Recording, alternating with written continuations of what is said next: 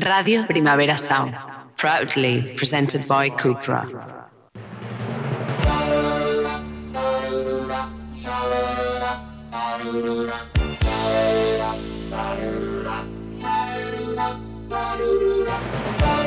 Marea Nocturna con Desire de Fez, Jordi Sánchez Navarro, Xavi Sánchez Pons y Ángel Sala.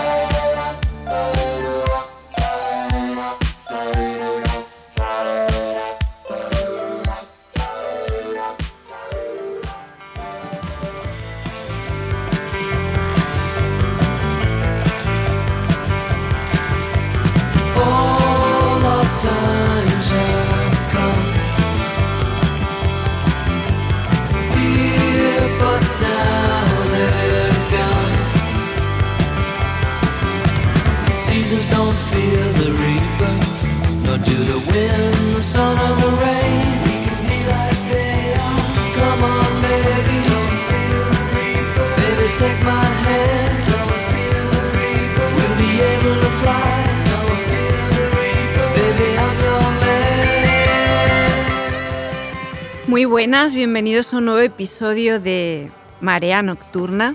Eh, bueno, hoy vamos a hacer un monográfico sobre una peli que, como hicimos en el caso de Melancolía, una película que llevábamos mucho tiempo dándole vueltas y que tampoco sabíamos muy bien cómo tener la excusa y hemos encontrado una excusa de estas patilleras que es el 15, el 15 aniversario. Pero esta vez fuiste tú, ¿eh? Esta la vez del es verdad, yo que me he metido tanto con No la gente yo. que hace aniversario. O sea, Y el además eso del 12 15 aniversario De es como tampoco. guay, mola mucho.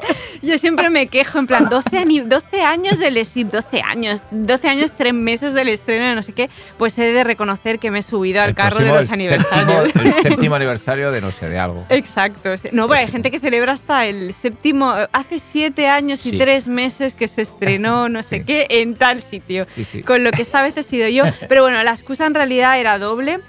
Era por un lado, evidentemente, bueno, este 15 aniversario que nos venía estupendo como para ponerlo No en Twitter. hombre. Y la otra era el estreno de una película de actualidad que, que había hecho que esta película de la que vamos a hablar estuviera todo el tiempo muy presente en la conversación. Eso, hace, hace 15 años el estreno de Zodiac, la obra maestra indiscutible de David Fincher, o una de sus obras maestras indiscutibles, y la película que todo el rato remite a Zodiac, o que ha hecho que Zodiac, el nombre de Fincher, y no solo Zodiac, también Seven, Seven, sí, estén muy Seven. presentes, es de Batman, ¿no? La peli de Matt Mm. Reeves. Y luego hablaremos de la peli y hablaremos de cómo está integrada esta referencia, que creo que es muy interesante y que va mucho más allá de la idea del homenaje, sino que tiene que ver con configuración de, de- de cómo trascienden las pelis y cómo se heredan las pelis y cómo marcan a generaciones distintas de cineastas. Eh, pero bueno, un poco eh, también nos venía bien para hablar de David Fincher, que sí que es verdad que no es un director que mm, asocies directamente al terror o al fantástico, pero lo cierto es que ha tocado tanto el terror como el fantástico de alguna manera en su filmografía, ¿no? Y era una manera también interesante de acercar a un director que es verdad que no lo sueles, sí que lo asocias a los géneros puros, pero no a estos dos en concreto, pues también hablar de esa dimensión más fantasiosa, más fantástica y más terrorífica. Antes de meternos de lleno en Zodiac, en Fincher, en The Batman y, y en, y en- y en todo lo que hay en torno a, a- a todo esto, eh, pues recibir a mis compañeros. ¿Cómo estás, Jordi? Muy bien, muy bien. ¿Qué tal? Pues ¿Contento? contento, contento, sí, esperando a ver qué, A qué- ver, qué si- A ver qué sale. a ver qué sale hoy con Zodiac. Bien. ¿Qué tal, Xavi? Pues muy bien, con, con muchas ganas. Es- esto, este programa me ha dado la oportunidad de, de volver a ella, ¿no? de tener una excusa, aunque no hace falta, con el director Scott y la verdad es que la he vuelto a disfrutar un montón y me he vuelto a acojonar en bastantes, en las escenas estas que ya lo haremos después, que es una película que es un thriller, pero realmente es que da miedo y es de terror, o sea, tiene, tiene elementos y cosas que son de Bueno, puro de- terror, eso que Re- refleja el terror. Sí, refleja, refleja el también. terror que se vive. Exacto. Y lo representa a veces también de una sí. forma De hecho, muy también será un ejemplo muy chulo, Zodiac, para hablar de cómo un thriller sobre un psicópata pues puede ser también una- a veces una película de terror, ¿no? Mm, El Sí, eso es, género. eso es otra de las cosas que hablábamos con Ángel. Ángel, ¿qué tal estás? Hola, buenas tardes. ¿Cómo estás? ¿Todo Muy bien? bien? Sí. de, de un poco de cómo se marcan las fronteras entre los géneros, a veces pues cuando programas en un festival o cuando tienes que hacer algún trabajo crítico, lo que sea, ¿no? Porque esta peli eh, no es de terror explícitamente, pero está en un festival de terror, o porque esta película se considera un thriller y podría ser perfectamente una peli de terror. Yo creo que eso también está bien, es una discusión chula ver cómo se cómo se marcan los géneros en la actualidad y que entra en cada sitio, si todo es permeable y demás. Con lo que yo un poco me gustaría, así para empezar, saber el primer recuerdo que tenéis un poco de, de ver Zodiac, ¿no? De, de, cuando la veis por primera vez. Y, porque es verdad que es una peli que trasciende como una obra maestra y que es una peli que es bastante incontestable, ¿no? que es maravillosa y que hay bastante unanimidad con que es una de las mejores películas de Fincher, pero es verdad que en el momento en el que se estrena, quizá porque mm, porque Seven, que es un poco el reverso en muchas cosas, marca una forma de hacer el thriller determinada y de golpe se sale con una peli que es bastante distinta, ¿no? A mucha gente lo dejó como fríos, ¿no? Como que no entendieron muy bien qué pasaba ahí, ¿no? Eh, eh, no sé en vuestro caso si ya fuisteis entusiastas desde el primer momento o si también es una peli que en el, cuando la veis pues os genera ciertas dudas y con el tiempo se ordena un poco en, vuestras, en vuestra cabeza. No, en mi caso... Mm, yo recuerdo que es, una época, o bien Fincher viene de una época gloriosa, a mí, eh, bueno, Seven, como a todos, nos, nos, fascinó absolutamente. Eh, The Game, un poco menos, aunque a mí siempre me ha gustado mucho, yo la he defendido mucho, pero sí que tuvo una reacción crítica un poco más, más floja. Eh, bueno, de hecho, se, le criticó mucho. Es decir, veníamos de, de Seven en lo más alto con The Game parece que Fincher bajaba un poco. Para mí, con el Fight Club, con el Club de la Lucha, volvió, vuelve a dispararse. Vuelve a dispararse. Y eh, después hizo La Habitación del Pánico, que era como otra pequeña bajada en comparación con la anterior. Dividió bastante, sí. Y con Zodiac vuelve a subir. Entonces, eh, eh, para mí Zodiac es una recuperación brutal desde el momento en que la veo del mejor Fincher. El Fincher que a mí me ha fascinado, desde luego, mm. en Seven, en el Club de la Lucha y en, y en, y en Zodiac y que me gusta mucho de todo lo demás. Es decir, me gusta mucho desde Alien 3, soy un defensor desde el principio y, y, de, y, de, y de Game, ¿no? Que, que pareció que, incluso, como ya digo, la gente la criticó, ¿no? Bastante. En, en mi caso, desde el principio me, fascina la película. Creo que ya todo lo que aún, todo lo que hablaremos hoy, yo en su momento ya, ya lo veo, es decir, veo una, un, uso del lenguaje cinematográfico, de la narración cinematográfica. Eh, absolutamente fascinante, un uso del tiempo, un trabajo con el tiempo que me parece que sigue siendo una brutalidad absoluta en, esta película y, y, una película muy, muy, muy buena y muy interesante desde muchos puntos de vista. ¿no? Y todo lo que me sigue fascinando de esa película me fascina ya desde en el momento en que la veo. ¿no? Eh, sí, mi, mi, relación ya con ella es de, de, amor por la película desde el principio y me parece sobre todo un, uno de esos monumentos cinematográficos que de vez en cuando aparecen ¿no? y que se ha consolidado como, insisto, mm, tú lo has dicho muy bien, como una obra maestra indiscutible. Sí, de hecho, se sigue, eh, se ha quedado como que la mejor, ¿no? O sea, mucha gente, cuando miras, ¿no? Cuando escriben sobre Fincher, un montón de, seguidores de Fincher y fans, que somos casi todos, hablan como de que su, ha hecho películas estupendas después, buenísimas, pero que es como él, ¿no? El, la peli, si es que existe la perfección, más perfecta que no más más más que me, en términos de lenguaje hay mucha gente o en términos de cine hay mucha gente que le fascina la red social que es una gran también película sí sí sí que es fantástica pero, pero bueno eh, insisto es que entre entre Zodiac y la red social está Benjamin Button que es uh -huh. también un, para mí un, sí. una pequeñita bajada ¿no? entonces y quizás sea la peli más discutida aunque igual hay otras que tengan más detractores, pero yo creo que es la peli más discutida o que descuadra más al espectador en el momento, Benjamin Button. Luego hablaremos de eso, pero creo uh -huh. que es como la peli que de golpe descuadró a mucha gente, ¿no? Por, porque también es verdad que es un descuadre dentro de la propia filmografía de, de Fincher, ¿no? Sobre todo porque luego viene per, eh, eh, perdida, perdida ¿no? que claro. es igualmente como una especie de subida, ¿no? Es, mm. es, es, curioso. Bueno, no, a mí desde el principio me, me, me fascinó porque me de, es verdad que Zodiac fue un fracaso de taquilla, es decir, mm. fue una película funcionó bastante por debajo de lo que se esperaba del director, que incluso las películas recibidas con cierta frialdad, que a mí también me gustan, como The Game, fue un sí, éxito claro, bastante sí, sí. considerable de taquilla, pero de Zodiac no. Zodiac era una película quizá, a pesar de que el, el Director's Cut, que todos nos gusta más, es más largo, evidentemente, ya es una película larga, una película muy hablada, uh -huh. una película para el 2000... Eh, muy a contracorriente. Cierto. Eh, y pero como es un thriller que, lo, que cinematográficamente y de forma eh, pues invoca algo que a mí me encanta, que es el thriller de los 70. Ya uh -huh. no solo porque se desarrolla parte de ella en los 70, ¿no? Y de un hecho muy, que marcó mucho los principios de los 70, como es el asesino del Zodiaco, sino que es una película que me, me, me, me invoca pues a, Alan Pakula, sobre todo, eh, a todos los hombres del presidente, eh, incluso en muchos momentos a cierto thriller conspirativo extraño del mismo Pacula, es decir, del Parallax View, Mm. El- El último el testigo. último testigo, que es una de mis películas de los 70 favoritas. Es decir, una película que desde el principio me fascinó y además me fascina ese tipo de cine, mm, en este caso periodistas, policíaco, eh, unidos en este caso para investigar un tema. Mm, Bueno, me, me- me fascina y me fascina cómo lo hace. No, no me fascina Spotlight, pero sí que me fascina cómo lo hace Fincher, ¿no? También es como se haga, ¿no? Sí. No todo el mundo lo hace como Fincher. Y luego... Ni como Pacula. No. Pero luego está el tema que has dicho tú, eh, de, ese, miedo que, que refleja, ¿no? Ese miedo sobre. Es una película que no, es de- no solamente es un thriller, es una película de terror de una manera muy especial. Eh, descubre ese terror intrínseco en la sociedad americana, ¿no? que- del que no se habían percatado los propios americanos y que surge como un fantasma. A mí me recuerda mucho el Zodiac, a to- todo el caso Zodiac, a, a la aparición de las novelas de fantomas en la Francia de la preguerra mundial, la primera guerra mundial, ¿no?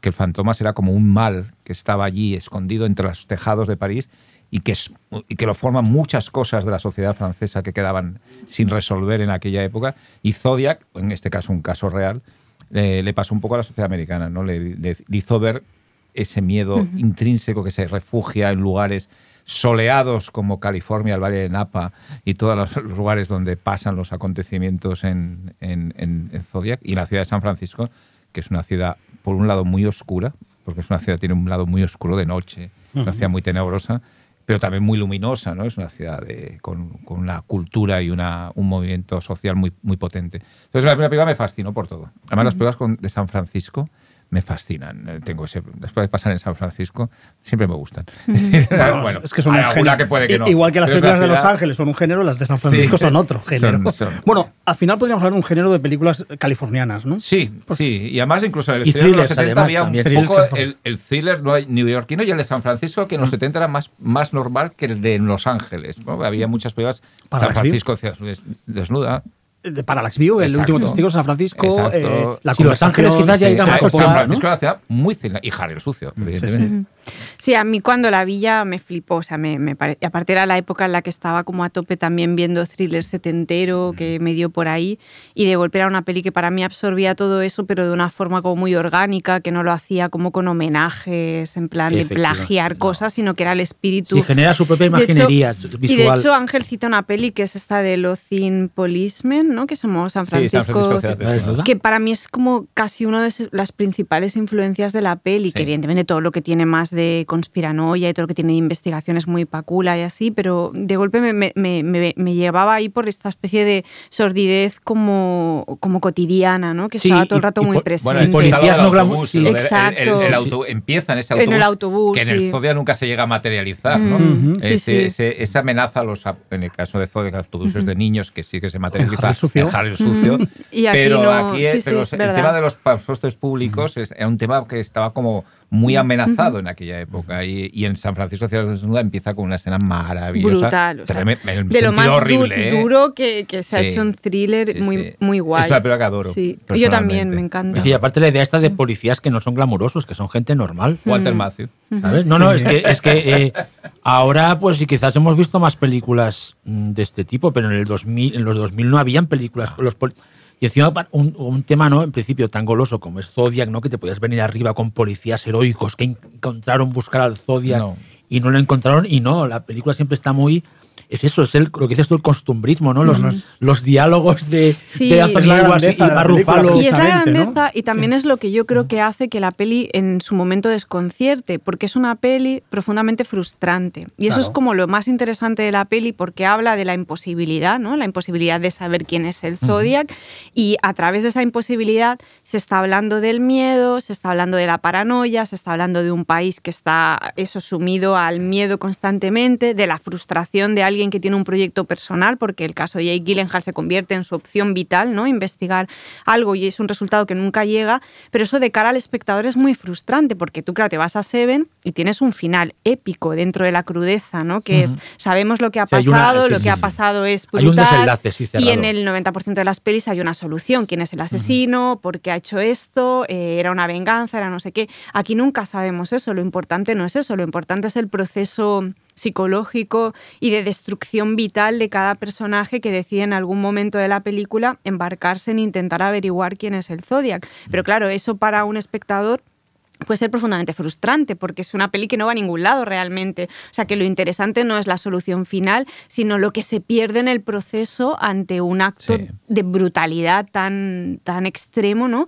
Y, la, y, y- y saber que estás conviviendo, que estás viviendo en una ciudad en un mundo en el que pasan esas cosas y que no sabemos quién las hace y que es incontrolable, ¿no? Y que además, eh, y, Claro. que, y luego también la, la quiebra del sistema, es decir, el Mm. propio sistema democrático de garantías, que aquí se queda muy claro en la investigación, ¿no? las pruebas, los, los, los- los procedimientos, el tener que pedir permiso a este departamento de tal ciudad, las jurisdicciones que son mecanismos que en el fondo aseguran en cierta manera, la defensa de los derechos de los ciudadanos dentro de un sistema democrático y judicial y, de, y, de, y de competencias de la policía, de, lo- de los diferentes estamentos eh, de autoridad, digamos, eh, eso quiebra porque no, eso impide rodear al, al posible asesino. Y eso crea que, en cierta manera, cuando van a ver la película Harry el Sucio al cine, eso creó en ese momento en Estados Unidos una tendencia a favor de los vigilantes, que se vio plasmada en el cine. ¿no? Es decir, la gente aplaudía a Harry el Sucio y aplaudía eh, al justiciero de la ciudad de, de Michael De hecho, lo Winner, ¿no? dicen, ¿no? Mira, este ha resuelto el caso Ese- mucho más rápido que tú, ¿no? Se lo dicen a la Entonces policía. es muy interesante ver cómo la frustración que crea que el seguir los procedimientos de una manera profesional, lo que hacen, porque creo que toda la gente que ahí sale es muy profesional Sí. y en el fondo muy honesta, es decir, no es no son policías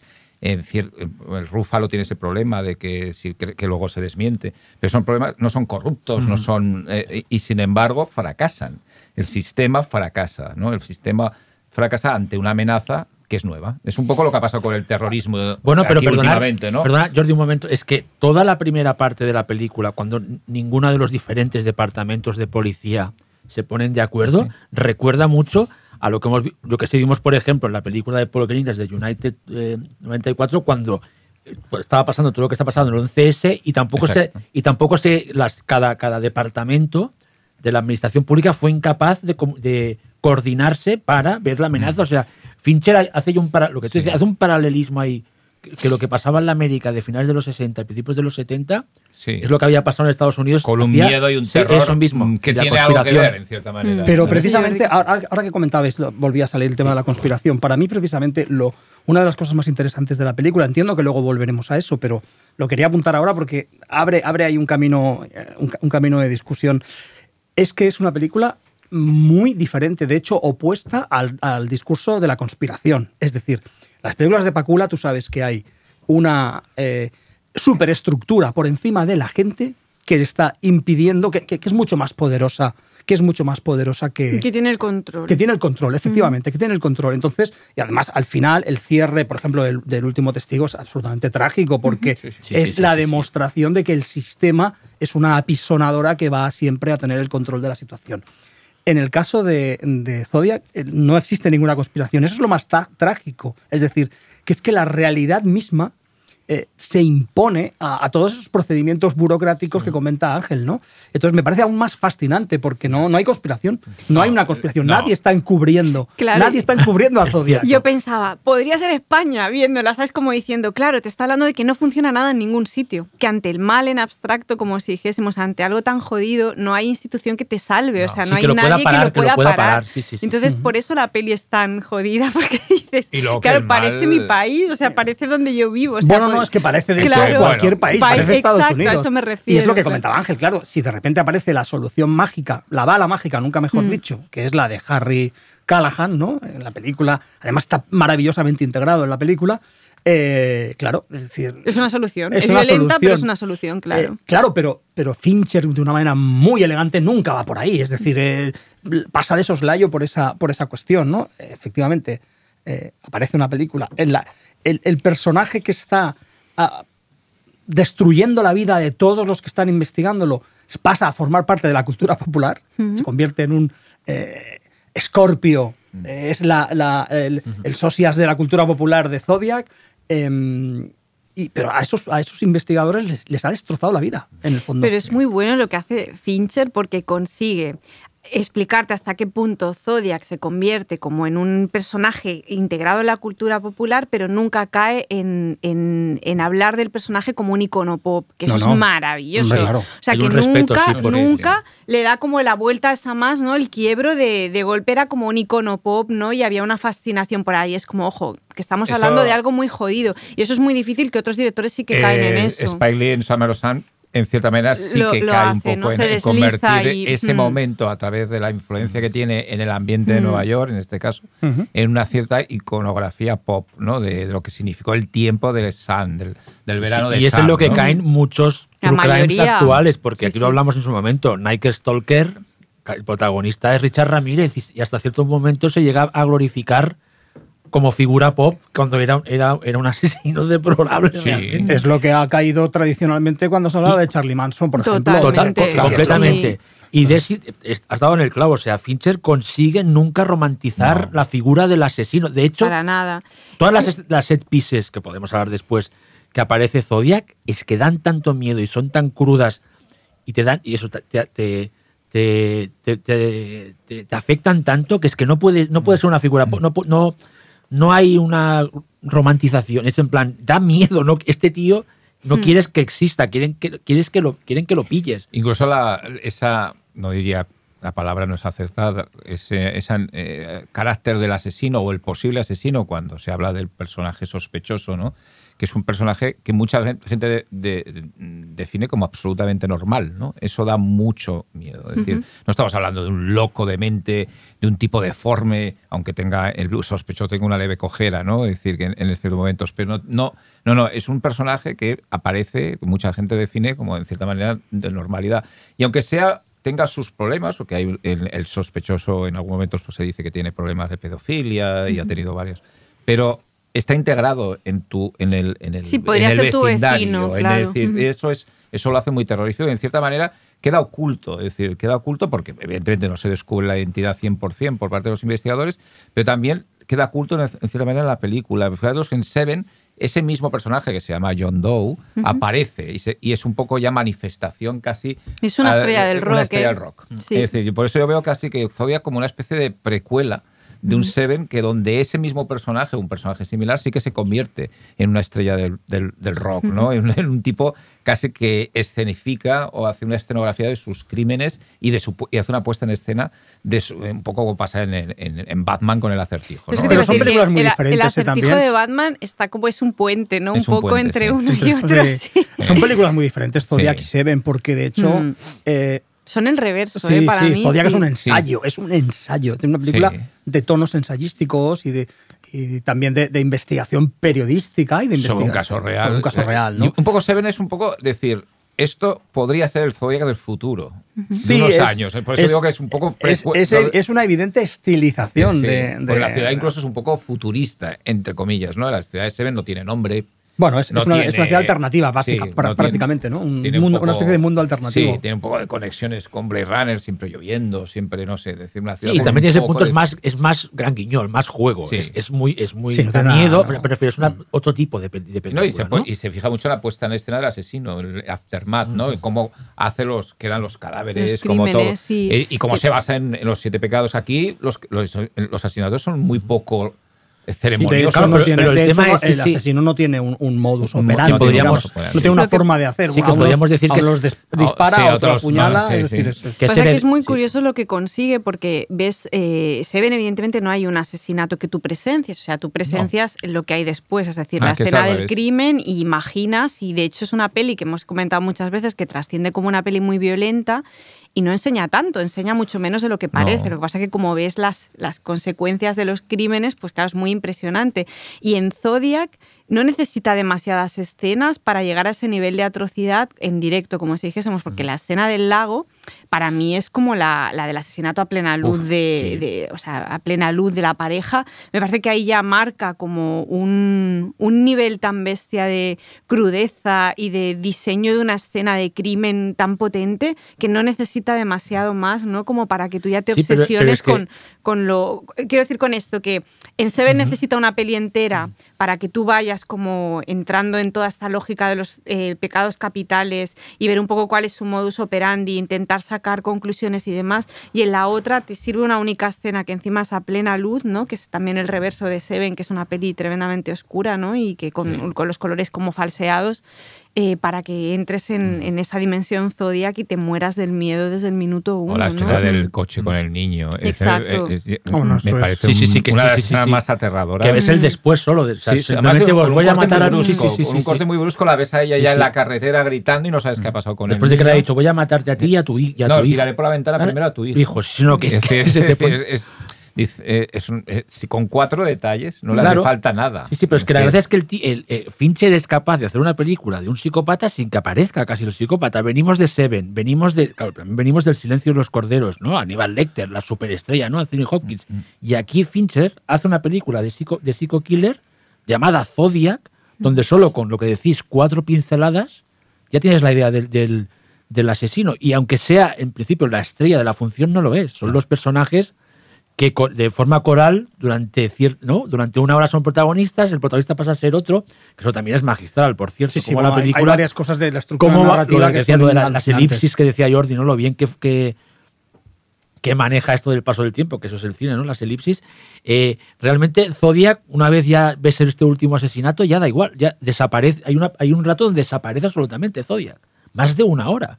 Y estás, y estás interesado en lo, en, en lo que le pasa tanto a estos policías como a, a Jake Gyllenhaal. O sea, me parece magistral que sea capaz de hacer una peli de psicópatas sin, sin casi que aparezca el psicópata. Bueno, porque al final no es una película de psicópatas, al final es una película mismo. de cómo eh, eh, el mal cambia la vida de las personas y la obsesión, bueno, obsesión, a veces es la obsesión, a veces es la pura, la pu- el puro deber, es decir, para los policías no es una obsesión, es su trabajo. De hecho, En Gyllenhaal, en, en el papel del periodista, Sí, sí, de o hecho, del, o son los- del dibujante, hay Sí, un- sí. Sí. Los policías son los únicos que son capaces de bajarse del carro a tiempo. Sí, sí. Si te fijas, eh, los poli- o sea, son los, como son los profesionales, hay ese respeto o sea, a- hacia esos personajes es- en plan. Durante 10 años esto Sí, es mi sí. trabajo, lo hago. Pues lo hago, ya Si- está, si claro. se cierra que- en la carpeta. Pero te has pues fijado, es que la- cuando esta es una, cuando lo, como has visionado, es claro, es, es la- cuando lo, cuando tanto Anthony Edwards primero abandona la, la investigación, eh, la sencillez con que se lo dice a, a Mark Ruffalo, mañana no voy a volver, me mudo con mi mujer, es en plan, que otro director podía haber estado, como te hubiera explicado eso en una escena más larga, ¿no? Una conversación, y Ruffalo le dice, ah, vale, ahora podrás comer esa comida japonesa que tan... Es, esa magis- esa es magistral. Otro director habría Sí, sí. matado al pobre agente de policía. habría- No, habría- hubiera hecho una escena larga de ellos dos días. No, no sé Sí, si me no, no, entiendes. era broma lo de es- matarlo, Es pero me tan refiero anti, que- que- anti, antiglamuro, En plan, un policía que le dice al otro, mira, te dejo. soy- aparte son íntimos, ¿no? Y le dice Sí, sí. que se va y que. Es que es, es- no sé, me parece magistral. Y luego hay una cosa que dice Jordi, que es esto de como el mal como algo superior y algo que planea, que es curioso porque tanto en Seven como en Zodiac, al final la conclusión es la misma, que incluso en un caso teniendo a un asesino en primer plano, que es la estrella del rock que decimos, y en el otro caso un personaje escurridizo que no sabemos quién es, al final los personajes son lo de menos. O sea, realmente lo importante es esa idea de, de- del mundo, en el- un mundo en el que existe una maldad, una maldad que está por encima de todo y que arrasa con absoluta absolutamente todo y nadie lo puede frenar. Y yo creo que Fincher es de los directores que mejor consiguen transmitir esa idea en el cine, sin acabar personal, personalizándolo en nadie, ¿no? En un asesino, en un criminal o en quien sea. Siempre está esa idea todo el rato sobrevolando. Y eso también lo consigue con, con soluciones de puesta en escena. O sea, a mí el final de Seven todos estos planos aéreos, ¿no? Del campo gigante, un poco me transmite eso, ¿no? Como hay algo superior, algo que... Y de hecho en Zodiac también hay muchos planos en- Sí. desde arriba, ¿no? Esa idea de, da igual lo que hagáis, esto es una ratonera, es inaprensible campo, esto, sí, sí, ciudad, sí, sí, el mal sí, está sí. por encima en un plano superior y, y- y no tenéis nada que hacer. Y eso es alucinante porque lo consigue en cualquier espacio, o sea, desde lo que, íntimo, ¿no? Y eso que el... Ah. el- el- ay, perdona. No, no, desde lo íntimo y doméstico, porque es verdad que en las dos películas la familia está presente, ¿no? El intento de familia por parte de. de, mm, de- Gyllenhaal. de- no, no, en el De- caso de, de Seven por, Ah, de Seven. por, eh, eh, Brad Pitt y, ella Paltrow, que está sí. embarazada encima, ¿no? Luego nos enteramos de que está embarazada y la idea de la descomposición de la familia, y luego en el caso de Zodiac, que todos tienen una familia distintas, pero todos tienen un entorno familiar que se ve perjudicado por. Pero tiene un alcance muy distinto, ¿eh? Porque el gran, eh, la gran, digamos, eh, el, el gran mal en, en Seven es, mm, bueno, atañe, digamos, a, a- a las siete, a ocho víctimas y, y a los dos policías, especialmente al más joven, al protagonista, al protagonizado por Brad Pitt, que les trastorna la vida, pero de hecho la magnitud del mal para mí tiene es bueno es, Es incom- mayor es en Zodiac. incomparable es incomparable de hecho porque al final en, en- en la estructura y cómo se desarrolla el relato en Seven mm, el, el psico- el asesino es absolutamente protagonista es decir él se manifiesta sale a la luz se convierte en una estrella del rock el otro es un tipo que es un exhibicionista pero al mismo tiempo escurridizo que está esquivando todo el rato la eh, entonces se convierte en un enigma, eh, en algo que está como flotando en el ambiente realmente, que para mí es todo lo contrario a lo que hace el, el asesino en, en, Sí, y, en ade- y Seven, ¿no? además, un, un asesino Zodiac que tampoco es un tío que sea especialmente brillante. No, ¿Te has no. fijado cómo lo presenta él? No. Eh, tanto es incapaz de matar a, a- a las, a las dos víctimas en el, en el- en la primera eh, crimen en el coche, el, el- el asesinato en el, en el lago, que es magistral. Cuando se ve, cuando ves esa, esa sombra que parece que sea un, un fantasma, ¿no? Que desaparece tras el árbol, cómo va vestido de negro, es como dirías, este tío no es un Claro, tío que tenga te da miedo como cutre, pero a la vez es, es, Claro. es letal y da Mm. mucho miedo porque que sea tan random, no sé si me entendéis. Que sea tan humano, El que sea una de él, persona, Sí, sí, sí, que no claro. sea un tío que digas una, no, no un es Kevin Spacey, que es una mente brillante en el fondo. Cuanto más, esti- cuanto más estilizado está el asesino al final o el, el psicópata protagonista, el monstruo, cuanto más estilizado está el monstruo, eh, es evidente que menos miedo da, por decirlo de algún modo, porque es, eh, es más, más ficticio, más... No sé, Salvo más si de- eres Aníbal más- Lecter. Sí, pero Aníbal Lecter no es el malo en Silencio de los pero vas Corderos, con ¿no? él de cierta Pero manera, un ¿sabes? poco malo es también. No, claro, Sí, que- pero- claro que es pero- malo, pero ya, ya es- entiendo. Es Buffalo Bill, Sí, la- el malo es Pero bueno, pero quiero decir que también hace sus cosas. Y, Y en la segunda, que en el silencio de los la corderos- segunda te cae mejor. que en el silencio de los corderos, fijaos que en el silencio de los corderos y en Hannibal, en- en- en- es que muere muy poca gente.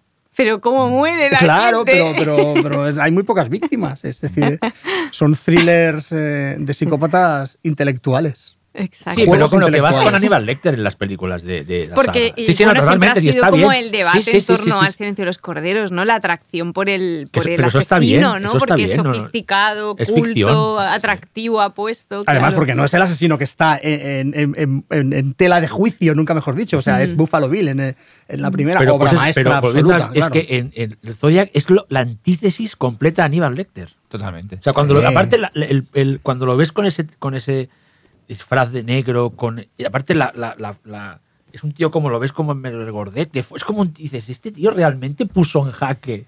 Si es que existió realmente el Zodiac, puso en Bueno, jaque. ese personaje sí que existió. Es- Es, decir, el, el sospechoso. el sospechoso sí, existió. pero, pero en plan, puso en jaque a toda la, a toda la sociedad americana, ¿sabes? O sea, Por da- cierto, un, un papelón de John Carroll Lynch. Sí, no, ese- es un actor sospechoso. No, no, no, que no, es- no. Que vamos, que Bueno, yo el- siempre el- admiro. esas, ese cruce de miradas del final, de en plan Gyllenhaal, te he pillado, y tú dices, sí, te he pillado, y el otro, sí, me has pillado, pero ¿Y qué? ¿Y qué es? Tú no sabes si soy yo el. O sea, es que es. Qué, pla- qué planazo, ¿eh? Y también súper, eh, la manera en que eh, Fincher lo hace todo parecer tan simple en esta película es realmente magistral, ¿no? O sea, ese estilo casi invisible, ¿no? De que no, de que no ves la pompa esa que puede tener Fincher y está bien en otras películas. Aquí es, ¿no? Muy bien. Por eso decía lo del reverso, porque al final se ven en positivo, es una peli efectista de alguna Sí, sí, forma. sí, ¿no? eso está bien, Y no, no hay esta es problema. todo lo contrario, ¿no? Es una peli que, que- que está todo el rato contenida y frustrada. ¿no? Porque, claro, es la frustración de los personajes que no saben cómo van a resolver, o sea, que no encuentran una solución a lo que está pasando. Pasamos, si os parece, al siguiente bloque y, y seguimos hablando de Zodiac. Marea nocturna.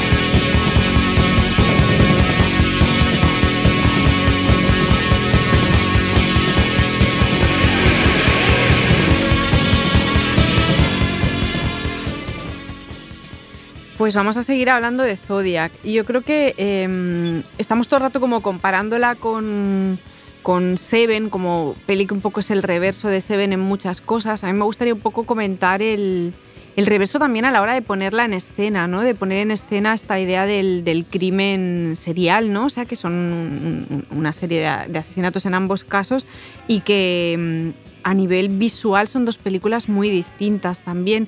Y una muy influyente en el cine que viene después, que es el caso de Seven, y la otra muy influida por el cine que viene antes, ¿no? Y curiosamente poco influyente después, hasta ahora que ha pasado con The Batman, ¿no? Pero no- es verdad que es una peli que, que de golpe no marca un antes y un después, así como si lo marca Seven, que yo creo que de golpe empiezan a aparecer derivados a la hora de poner en escena, de fotografiar, de iluminar, y en cambio Zodiac no marca ese cambio, ¿no?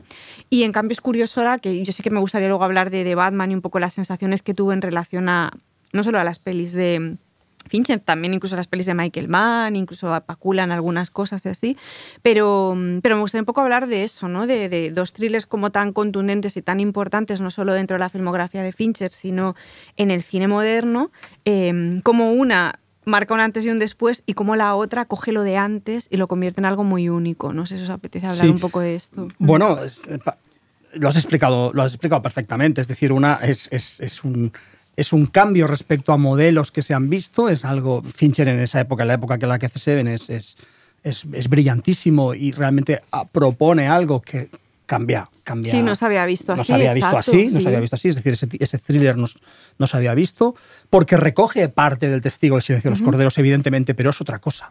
Es otra cosa completamente distinta. Eh, Jonathan Demme es mucho más clásico en este, en este sentido. Él recoge mucha, eh, mucho, mucha mirada posmoderna, por qué no decirlo así, neobarroca. Es un cineasta muy especial, Fincher en ese momento, que realmente abre una puerta. En el caso de, de, de Zodiac, es lo que tú dices muy bien. Es decir, lo que hace es recuperar un tipo de narración em, que viene precisamente del cine de los 70, pero de una manera muy distinta también. Es decir, yo insisto en que me parece fascinante la estructura narrativa de la película en cuanto a tiempos, en cuanto al trabajo de tiempo. Es decir, eh, el hecho de que obviamente tiene que usar rótulos, porque si no, no, si no mm, que- difícil de seguir, Tiene que claro. usar Mm. intertítulos porque no podríamos seguirla, sobre todo porque si os fijáis, las elipsis o, la- o- o la- los capítulos son eh, una semana después, seis meses después, tres días después, tres años después. O- es o dos decir, meses y medio. o Sí, Sí, dos que no hay y una Es no decir, es como no, algo en lógico. absoluto, conti- no hay, una, no hay una pauta. O sea, la- la, película no construye una pauta, sino que precisamente lo que te hace es hacer ver mediante la disposición narrativa que no existe pauta, que la cosa va a ser muy complicada de resolver porque no hay una pauta ni temporal ni espacial que eh, produzca lógica en el relato. Por, el- por contra, Seven es todo lo contrario. Seven son los, los siete casos, todos son de libro, todo se puede saber según el libro. Ah, este es el caso de la gula, este es el caso de la envidia. Y, y todo es una estetización muy potente de, de esos casos, pero que responden a una estructura todo lo contrario, es matemática, de hecho. Incluso, si me apuras, el final es la conclusión lógica y juega mucho al, a- al, al twist, al giro de guion interesante, a, a decir, ah, claro, era esto. Juega, es, es un juego intelectual muy interesante eh, y un juego formal muy interesante. En el caso de, en el caso de Zodiac, mm, el juego es otro, está a otro nivel. Está a un nivel realmente mm, totalizador, es decir, la puesta en escena y la puesta en imágenes y la puesta en, en- en relato narrativo eh, da, un, da un sentido de totalidad, de que todo está raro, de que todo está imposible de entender, que para mí es la grandeza de la película, ¿no? Entonces, y en ese sentido sí que va muy, muy, muy ligada a, a- al thriller conspiranoico, al thriller de, de paranoia de, de- de los años 70, también a las películas de asesinos chantajistas o de terroristas chantajistas como Roller Coaster, Montaña Rusa o, o- ¿cuál es la otra? Domingo, bueno, no, es no es un chantajista en ese caso, ¿no? Pero Do-. Domingo No, no, Negro, sí es decir, fantástica. es- es- son fantásticas, son extraordinarias esas películas. Pánico en el estadio. Pánico en el estadio, es decir, esas películas que ponen en jaque al sistema policial en este caso. Lo que pasa es que, bueno, si está Richard Whitmar ahí, pues seguro que lo Pero, lo, soluciona. pero- lo bueno dice Jordi es como que dice Jordi es que él coge esas cosas pero hace un algo nuevo o, sea, o hace la o hace la continuación lógica que se podía hacer en el 2000 en los 2000 a ese tipo de películas porque se podría haber creado en la recre que hubiera estado bien ¿no? hubiera estado bien no no tan bien como como acaba siendo la recreación no voy a copiar entre comillas o voy a emular el cine. No, no, él propone, él propone un- un universo visual y cómo contar la historia completamente nuevo. Sí. Porque es que esa es la diferencia. O sea, es que estamos Entre un como en genio y- entre un genio y un copión. O sea, es que es tal Sí, sí, sí, sí, es sí, sí. así. Y hay Sí, copiones fijaros. maravillosos, pero, pero es la realidad.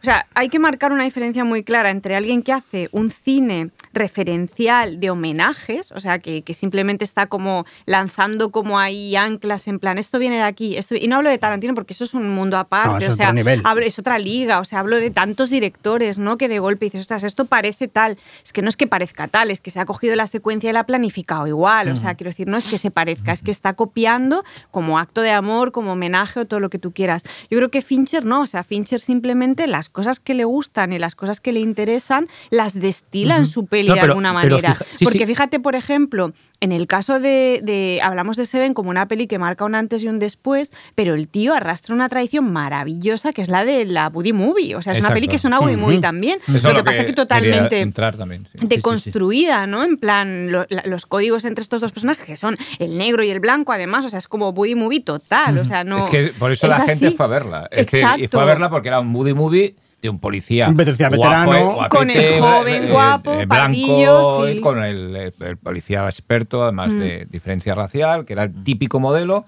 De, Exacto, de de Buddy los Movie, 80. desde la extraña pareja de polis en los 70 o San Francisco Mm. Ciudad Desnuda, Sí, sí, que es Bruce total. Dare como Walter Matthau, el, el experto y el novato, eh, o Límite 48 horas de Walter Hill. Mm. Es decir, que un, un modelo muy 80 o armaletal, es decir, muy 80, pero que estaba expresado en términos de, peli- de action movie eh, Con toques de comedia a de veces. comedia. La sí, no, no, mayoría, en bastante, realidad, Límite sí. 48 horas y, Sí. y armaletal, sobre todo la, la 3 y la 4 ya, Sí, eran sí. comedias más que películas de policíacas. Pero que se, se ven, le- lo rompe, ese, ese- coge ese modelo y dice, voy a hacer algo. Por eso salimos todos tan raros el día de. Fuimos a ver Seven el primer día, me acuerdo. Porque pensábamos ir a ver ah, la película, película de viernes de Movie mayor, sí. y nos encontramos con algo patada que, era, esta, que claro. era, vamos, alucinante, aterrador y que era totalmente diferente Mm. y que no te lo esperabas. Porque solo habíamos visto Alien 3 Ujú. de él. Y claro, algunos como a ti nos gustaba Alien 3, pero no podíamos esperar que del director de Alien 3 saliese de repente Seven. ¿no? Primero, no podíamos esperar eso y segundo, no podíamos decirlo. No, que nos gustaba. porque no podíamos decir que nos gustaba Alien mí me 3. eh, a mí me criticaban porque me gustaba Alien 3. Sí, pero no, no creo que la vieras en el cine, Xavi. En Alien 3, sí, claro, es que yo soy ¿El un fan de? Alien. ¿El Sí, sí, sí, sí, sí. Sí, sí. Eras, pe- eras peque casi. No, me, me acuerdo que fui a la redacción de Fantastic Magazine a pillar entradas y no quedaban gratis. Tuve que después. Sí, me acuerdo que hicimos el preestreno, sí, sí. hicisteis un preestreno y me acuerdo de ir porque decía, los primeros tan, yo que sé, 20 que vayan a la redacción. Hizo un preestreno el- que, en entonces el- me acuerdo que fui, creo que era por Plaza en España. me Florida. Digo la, la En el redacción que la tenía eso por Sí. Plaza España Pero o claro, Parque lo- de lo- Miró. Sí. O por ahí. Sí, y, por ahí. y recuerdo que llegué y ya, ya, ya estaban. Estás, diva- estáis divagando, lo sabéis. Sí, ¿no? sí, sí, no, pero que me hacía gracia comentar esto. Entonces, eh, mira, a relación con esto, o sea, una película como, como se ven podría haber tenido, ¿no? Esa fotografía como tonos, no, no, como sepia, como, ¿no? Como, bueno, es de los 70. Y no, no, con Harry Savides, el Fincher, el look de la película es completamente moderno. Tú sabes, De Zodiac, hay- dices. sí, de Ah, Zodiac, porque hay directores que a veces, que a veces les gusta, ¿no? Jugar Sí. con, voy a recrear la época con una paleta de... No, no, aquí la imagen es como de película actu- actual. Sí, pero en cambio, no es retro, no, es- no en, cambio el, el- la- el diseño de producción es alucinante. Final, pero o sea, es tampoco parece. el- Sí, sí, pero a la vez muy realista. no, Exacto, no da la exacto. sensación. Probablemente-. Escúchame, no da la sensación que estás viendo ¿Sabes? una recreación. Bueno, es Y que, que a veces es que pasa eso. yo dice una cosa muy interesante y es que realmente la recreación es probablemente la mejor película que recrea una época de los últimos 50 años. O sea, porque Sí. siempre tienes la sensación como de, incluso en pelis muy caras, la sensación del falsete, ¿no? O que como van- de, o que a veces y no. No. o que sea, parece que van disfrazados. O mierda, cosas de estas. Ya sé que Y parece aquí ahora no una lo parece tontería. para Y aquí no lo Aquí el universo objetual ya, es decir, la los objetos Todo, que hay. sí. Mm. eh, es, es- es una hallaz- bueno, es, a un, es un nivel asombroso. Es un nivel asombroso. Y luego también estamos un poco cayendo en una cosa que es esto de. Estoy cambiando un poco de tema, pero como esta idea de. O sea, como Fincher consigue esta sensación del miedo y tal a través de los personajes. Y yo tampoco quiero relativizar en plan la potencia real de las escenas realmente de terror, ¿no? Es que Antes hay- hay hablábamos varias, de la sí, sí, del sí. lago, ya Pero hablábamos es que aún, del- aún pero no hemos la de- hablado de la del de- sótano. Exacto. El Hombre, es que la El sótano sótano del miedo. es probablemente de las Sí, sí, pelis, sí, sí. de las escenas más terroríficas que se han rodado en los últimos años. O Y, sea, es y una de una sencillez apabullante, El- de cómo la está plan- con el planificada. reloj, que Sí, es como, sí, bueno, sí, por sí, Dios, sí, o sea, sí, ¿qué sí. es esto? Que pasa es que ya no es de los últimos años, ya tiene, ya tiene, Tiene unos 15, cuantos, pero Tiene bueno, 15, estamos celebrando el 15, el 15 aniversario. Una razón de peso para dedicarle ¿sabes a qué, me- me recuerda? Desi, ¿sabes a qué escena me recuerda eso? A lo que hizo después, o sea, que como heredera, la escena del, del rancho de Manson de Tarantino. Sí, pues. Lo que pasa es que la del Tarantino es más larga, como una y- peli de terror dentro de una pequeña película de terror. Mm, Yo de verdad, al volver a verla para preparar el programa, no, da- no daba. No, no. daba- Lo que pasa es que la o sea, lo bien planificado y lo sencillo que una. O sea, es que Pero a alucinaba. nivel de ritmo, de, de, de, de- de atmósfera, de, de acting. Sí, el, el Porque es que es una peli muy el- bien- muy el bien proyeccionista, interpretada este actor que hace de también, proyeccionista, que es como también una persona normal, Sí. ¿no? Con ese pelo rizado, la grima que acaba dando por decisiones de puesta en escena de mira abriendo sus las luces del sótano. ¿no? Sí, De- de sus cuadernos, las o cómo lo mira, o cómo lo Sí. mira Jake Gyllenhaal, ¿no? Sí. Yo, no, no, no era él el que rotulaba los pósters, era yo. Y el otro dice, perdona, pero es que me tengo que ir. Es que es magistral. A- La diferencia con la escena del rancho de vez en Hollywood es que eh, realmente nunca sufres por Brad Pitt. O Sí, sea, ¿sabes? no. que eso es cierto, sí que va, a. Y que si le das por algo va a estar sexy sufriendo, ¿no? En que se va a quitar Pero la camiseta. Gyllenhaal, sí. Pero por Exacto. Gyllenhaal sí, pobre, claro. Sí, sí, ¿sabes? a mí me da mucho, mucho yuyu esa escena. Es decir, el otro día viéndola también otra vez. Que acaba, si os acordáis, que es que es magistral con el reflejo dos veces de, de ese proyeccionista en el, en el espejo. Mm. Como diciendo, realmente es el es el Zodiac, o sea, tiene, o sea, es que es de verdad que es chapó Mira, absoluto. t- todas las est- desde la escena de la, la pareja, la, primera increíble. pareja en el coche, En el coche, sí, la sí, pareja sí. en el lago, el sótano, el- la escena en el coche con la madre y el, y el- y el bebé, todas, todas las escenas donde tiene que poner la carne en el asador, la pone toda. Eso Es terror. Y el, ta- y taxista, el taxista también, que es, que es, es- es, ¿no? Ese callejón, ¿no? De, de, de, de- de esa calle de San Francisco, ¿no? Es de noche, que es también, dices, es un sitio random, cómo está iluminada, ¿no? Con esas, como esa especie de tinieblas, cómo sale y con total impunidad le pega dos tiros, escribe eso, se va, ¿no? Los niños que lo han Sí. visto, o sea, Luego la variedad que tiene precisamente también de poner en, en- en- en- eh, poner, en poner en escena eh, los, los crímenes o las consecuencias, ¿no? Es decir, cómo utiliza el diálogo de los niños, las llamadas al, al 911, es decir, tengo que decir que estoy mm, valorándola todo el rato por la versión del director. No, no me acuerdo también, si hay yo- algún yo la versión- cambio. No, eh, son, no son muy, ¿no? No son no tampoco sé si el tan corte del director, No. si la, la- la edición No son del- tan, tan diferentes. De... Vale. ¿Por qué habéis visto la del director? Porque es Porque la que, está- circula ahora. Es que esa es la la que mo- está eso es rarísimo, porque a mí Esas me acuerdo que me pasó mucho. Con el Blu-ray, ¿no? exorcista. Está Está. Que lo Yo tengo hablé- las dos, pero he visto Me la- pasó con el exorcista, que el exorcista que puedes ver ahora y que está en las Sí, y que es hay la copias es la- el es, corte es- del es el director. corte del Sí. director. Sí, Esas sí. cosas son Es rarísimas. es que además el- en el exorcista no es el corte del director. No, bueno, pero se le llamó así también porque Pero, pero eso me parece interesante. Me voy a otro sitio muy rápido, pero como al final eh, las distintas generaciones ven pelis distintas. O Sí, sea, versiones realmente, distintas, claro, sí. De Sí, sí, además en algunos casos pueden ser muy diferentes. Es decir, hay casos que son muy diferentes y, y me salgo un momento bailando con lobos, por decir un western, Sí. el direct- la versión del director a la versión que hemos visto prácticamente Bueno. todo el mundo es absolutamente diferente. Sí, sí. Es O, decir, o el, o el Reino de los Cielos. o el Reino de los Cielos, que es buena, y la, Exacto. y la que ha visto todo el mundo es mala. Exacto, no, Porque no, es que no, no se entiende nada. Sí. Le, le cortaron todo. O, o- es decir, que es curioso que a veces eh, el- eh, eso es un tema para mí para, para tener un debate. No, no, ¿eh? es muy interesante, Es decir, sí. o sea, estamos hablando de qué versión, ¿no? Porque. Pero eh, yo tengo la versión del director de, de, de Zodiac y creo que es la que está en el Blu-ray que tengo. Sí, sí, sí. Es que es, últimamente es el único que corre. Es decir, yo tengo un DVD, creo que es de la versión de sin de- se estrenó en su día. Y luego realmente no sé, cuando lo han puesto en canales temáticos No de sé, cine y tal, no no, sé. sé cuál. ¿Está en alguna No sé. plataforma ahora? No, no. No, pero ha, No, pero no. es- No sé si pero hay ha alguna estado- indicación. Ha Ahora estado en, en, en TCM, en, Mm. en- en O en Netflix canales clásicos. también. A veces que también hay indicaciones, de lo- no sé si en este caso lo desconozco, ¿eh? hay una indicación de David Fincher de que se vea esa versión en televisiones o en tal, que a veces... O sea, que eso- será la única eso- que se distribuya, ¿no? Para que eso tienen derecho algunos directores a decirlo, ¿eh? es decir, que mira, esta es la versión que tiene que ser. Antes Xavi decía una cosa que era interesante, que era esto de mm, hablabas del true crime, ¿no? Y que al final yo creo que lo que, lo que consigue Fincher en una peli como esta es como el anti-true crime de alguna forma, porque al final acabas viendo una película o una serie sobre true crime y demás y acabas como experimentándola a pesar de, de lo terrorífico que es y de todo lo que te revuelve, casi como una fantasía. O sea, es- casi es como una historia que te están contando como un relato ajeno.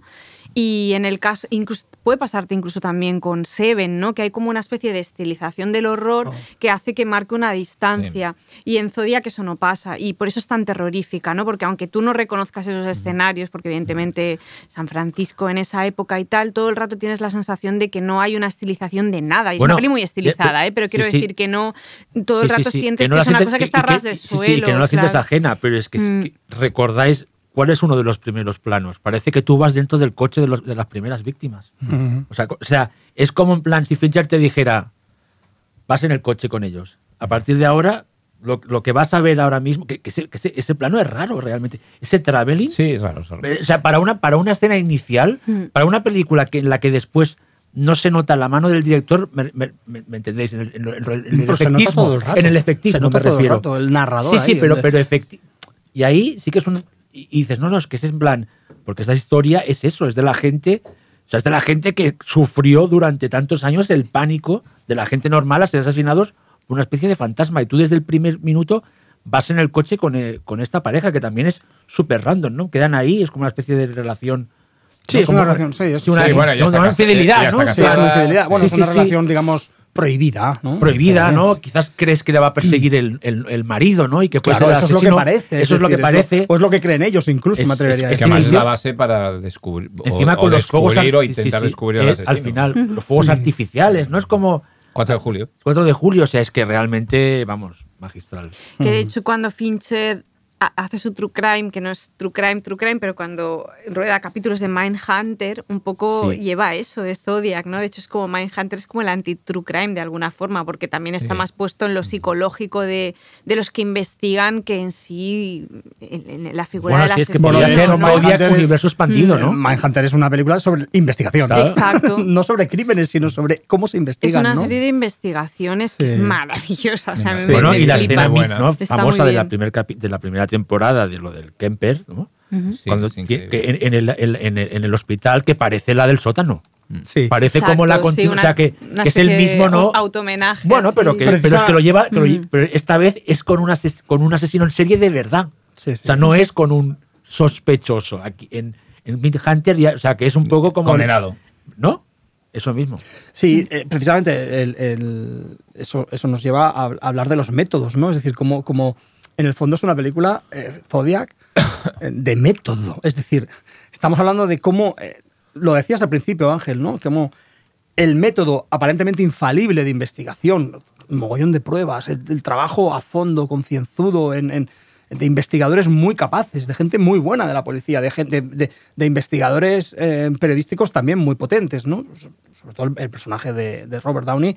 Ah, bueno, es un, es un tío que está, un típico periodista canallita y tal, pero parece bastante bueno, es un tío muy Sí. prestigioso, ¿no?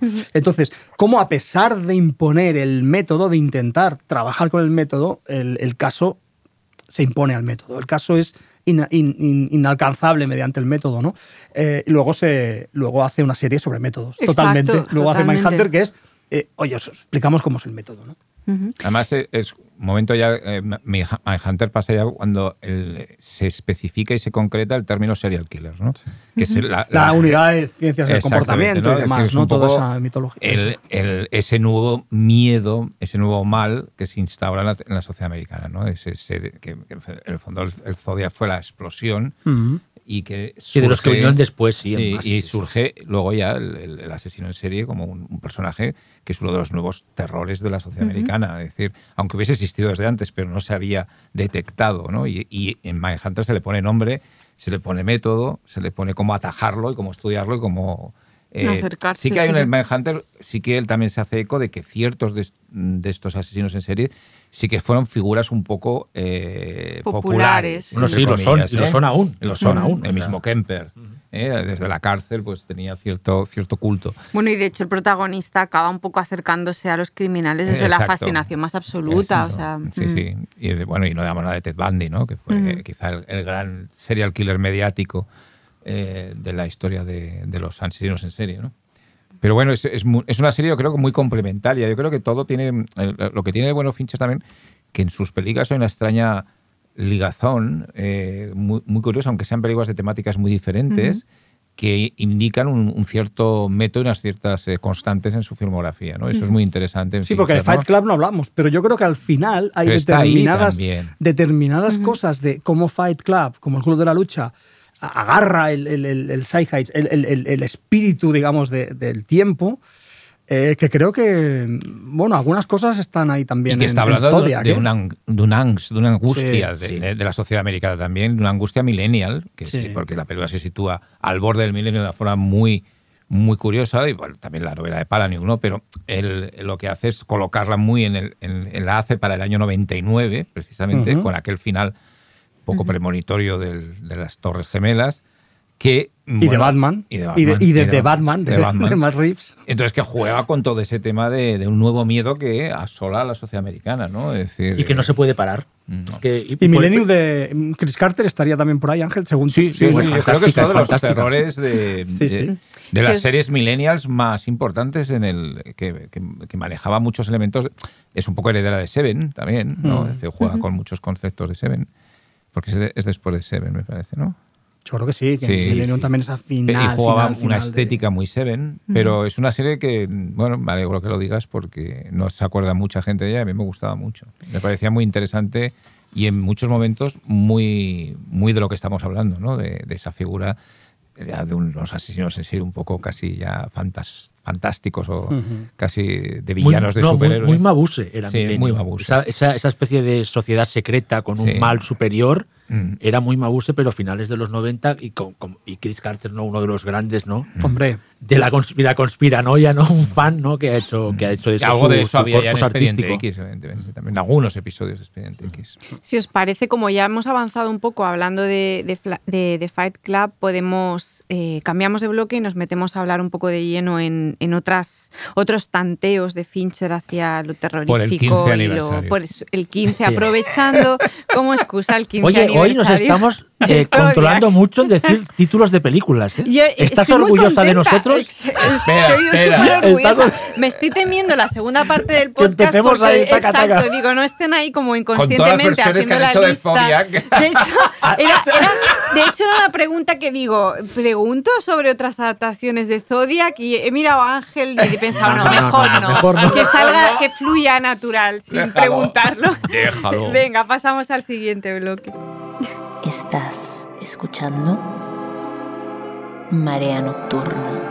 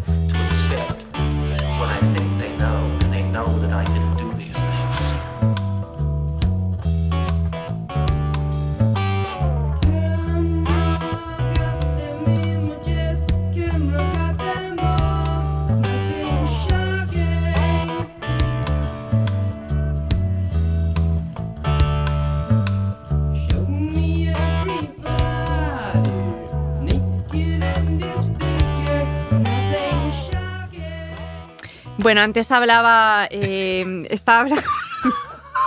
si contáramos todo lo que pasa eh, en, En- las en los pausas, descansillos, en los descansillos. Estamos hablando de Zodiac. Salía el de otro secuelas podcast. de Zodiac. Exacto, el podcast, el, el True Podcast.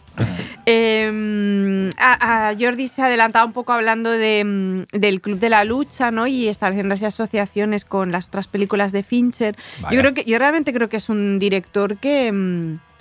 Que se puede arrastrar hacia el terror y el Totalmente, fantástico totalmente, porque en muchas de sus totalmente. películas lo, lo ha trabajado. O sea que creo que tiene mucho sentido tenerlo en el Marea Totalmente. Nocturna, más allá del 15 aniversario de Zodiac. Bueno, será peor el 21 de Amélie, que es el próximo programa. Ese es el próximo, ¿no? Que siguen saliendo fans de Amelie en nuestras Eh, eh, redes. Hemos en conseguido, nuestras redes, hemos ¿eh? conseguido algo que no ha conseguido nadie y es que los fans de Amelie mm, den la cara. exacto, nos quitemos la, nos De- os quitemos la quitéis careta. la careta, pero es una pasada. O sea, habéis conseguido todos salir ahí dignamente. De hecho, ahora me siento mal, la tendré que revisar. No sé si verme No, no sé si la versión normal o, la, o el montaje. Yo te, yo te lo Va a ir. Jonet a explicártela Exacto. a tu casa. Va a venir a contármela. en plan, a- tienes la nueva de. Jeanette en Netflix, es decir que... Uy, pues mira, me las veo las dos seguidas y luego me tiro por el balcón o algo así. Ay, Dios mío, los fans de Amelie. Bueno, eh, lo que decía de, mm, de Fincher, que está muy conectado a, evidentemente, con pelis deliberadamente fantásticas como Alien 3 y como Benjamin Button, ¿no? que también es una película de, de género Sí, fantástico totalmente. pero también en otras pelis que no entrarían dentro del terror de forma clara, pero yo qué sé, eh, tiene fugas Bueno, al sí, terror una película. Para mí The Game es terror, ¿eh? O sea, es tal el lenguaje que Es un utiliza. thriller en realidad. Pero ¿no? podría que- ser un, tiene un- tiene un tono como Es yalesco un thriller de también. conspiración, Sí. pero que uno ha pagado por estar en la conspiración. Pero todo con muñequitos, ¿me entiendes o no? Sea, Sí, tiene- como que tiene sus pequeñas fugas. Yo le- yo- yo veo que es- y, y- y una especie de ciencia ficción relativista, ¿no? De, la- de lo real, de lo que está... de- Sí, un ¿sabes? poco Dick, ¿no? Bueno, Un poco Dick, sí, un poco Dick. Por ahí va.